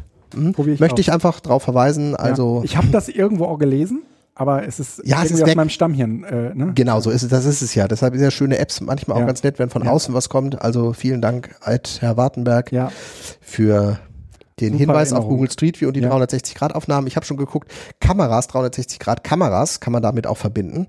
ja, Und da wird es ja richtig spannend, weil man sozusagen mit einem Klick ja, ja. ein Panorama erstellen kann, was ich für, für äh, Kongresse, für Aktivitäten, für Ja. Naturaufnahmen manchmal total spannend Ja. finde. Aber über 300 Euro für so eine Kamera hinzublättern, die per Ja. Klick Fotos macht, ist dann doch so ein bisschen.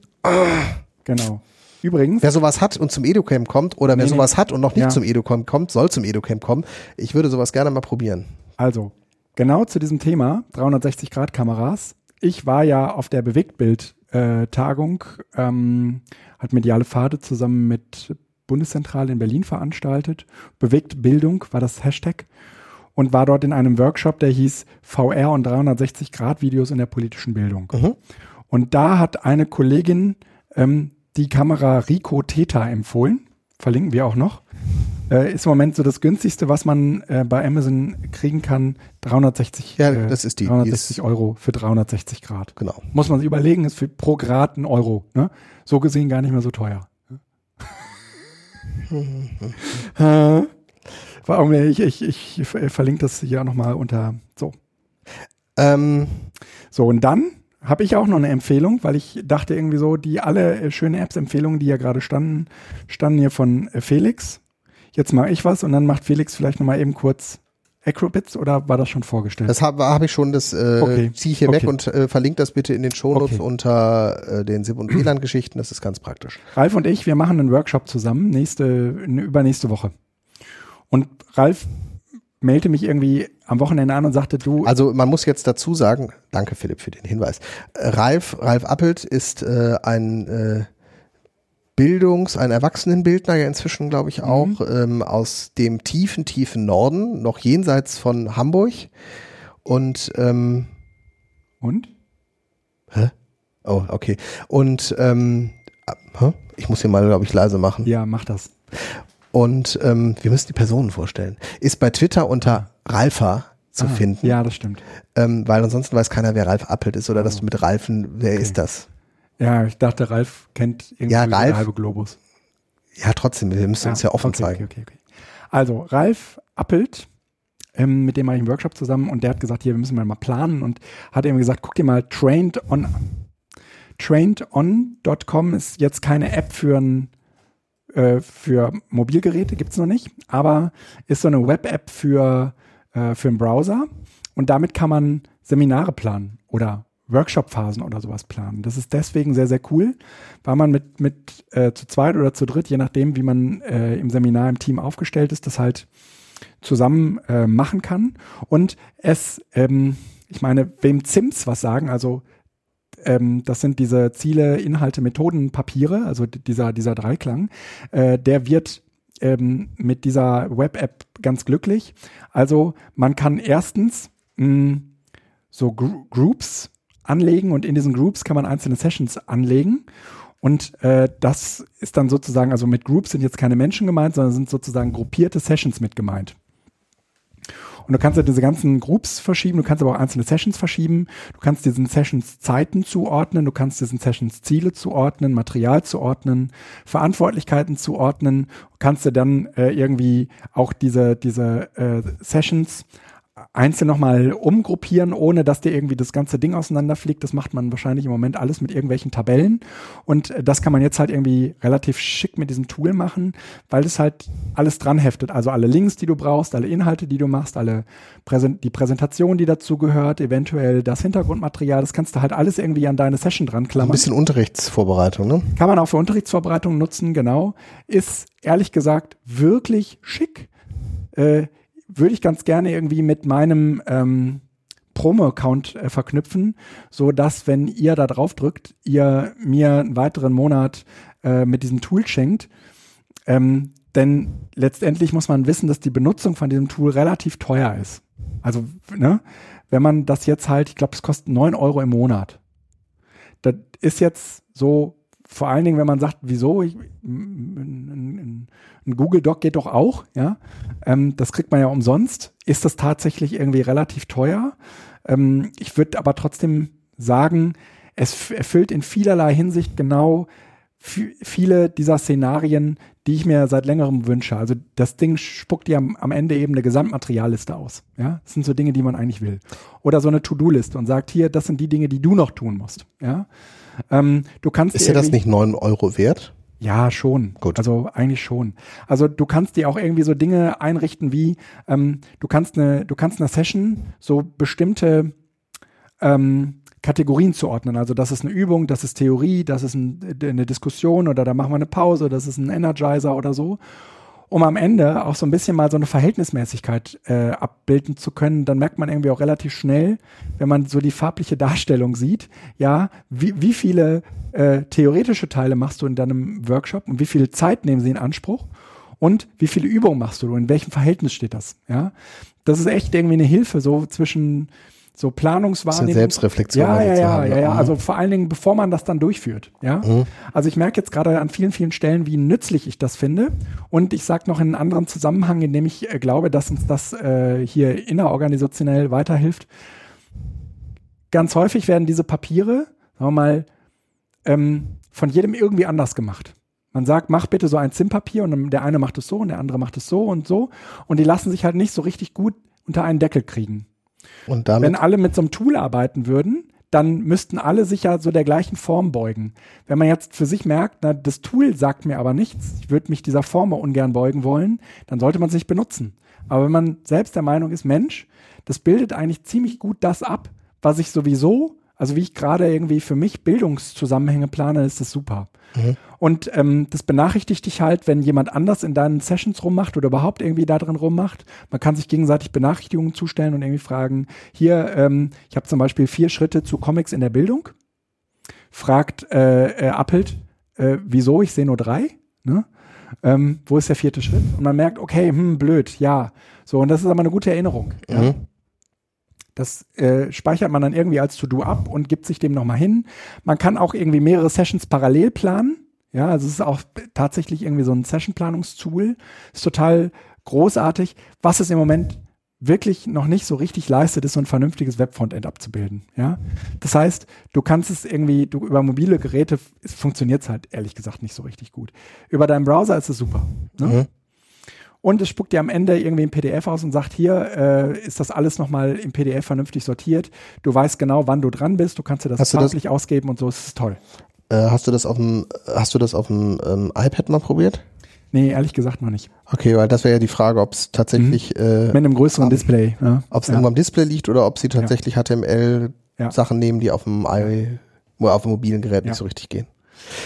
Sie bieten irgendwie so eine Library mit, mit ähm, Tools an. Ich, man kann auch selbst, also wo so Methödchen stehen, ja, ähm, was man, so Aufwärmspielchen, die man immer mal gerne macht, die kann man dann einfach ähm, hier als neue Ressource hinzufügen und kann sie dann eben auch nach Belieben und mal eben schnell in das eigene Seminar einbinden. Ist toll. Also mir gefällt es extremst gut. So, Danke, äh, Ralf. Haben wir noch was? danke, Guido. Es war wie immer eine Danke, spannende. Ja, Achso, du musst erstmal Abspann machen, ne? Reden wir dann da rein? ein Appspann. Oh, wir können, Abspann. wir, wir können mal so ein bisschen in den Appspann äh, rein, ähm, reinreden. Warte, ich äh, muss mal eben kurz den ein bisschen leise machen. So. Nein, nein, nein, lass mal. Ja, warte, dass wir, dass wir den dann so hochfahren. Wir haben 24 Sekunden Zeit. Okay, Ich will auch nur Tschüss sagen. okay. also der äh, Abs, Abspann läuft. So, und wir machen ihn so ein bisschen leise, dass wir da noch reinreden können, aber im Hintergrund hört man das schon. Felix, es war mir eine Freude. Mir auch. Ich freue mich und ich hoffe, wir sehen uns alle äh, wohlbehalten am 7., 8., 9., 10. hier in Hattingen. Genau. Macht's gut. Oh, Kacke, jetzt ist der Vorspann, jetzt muss ich den, der ist zu kurz. Wir brauchen einen längeren äh, äh, Vorspann. Ähm, ich starte ihn einfach nochmal. Tschüsschen. Tschüss.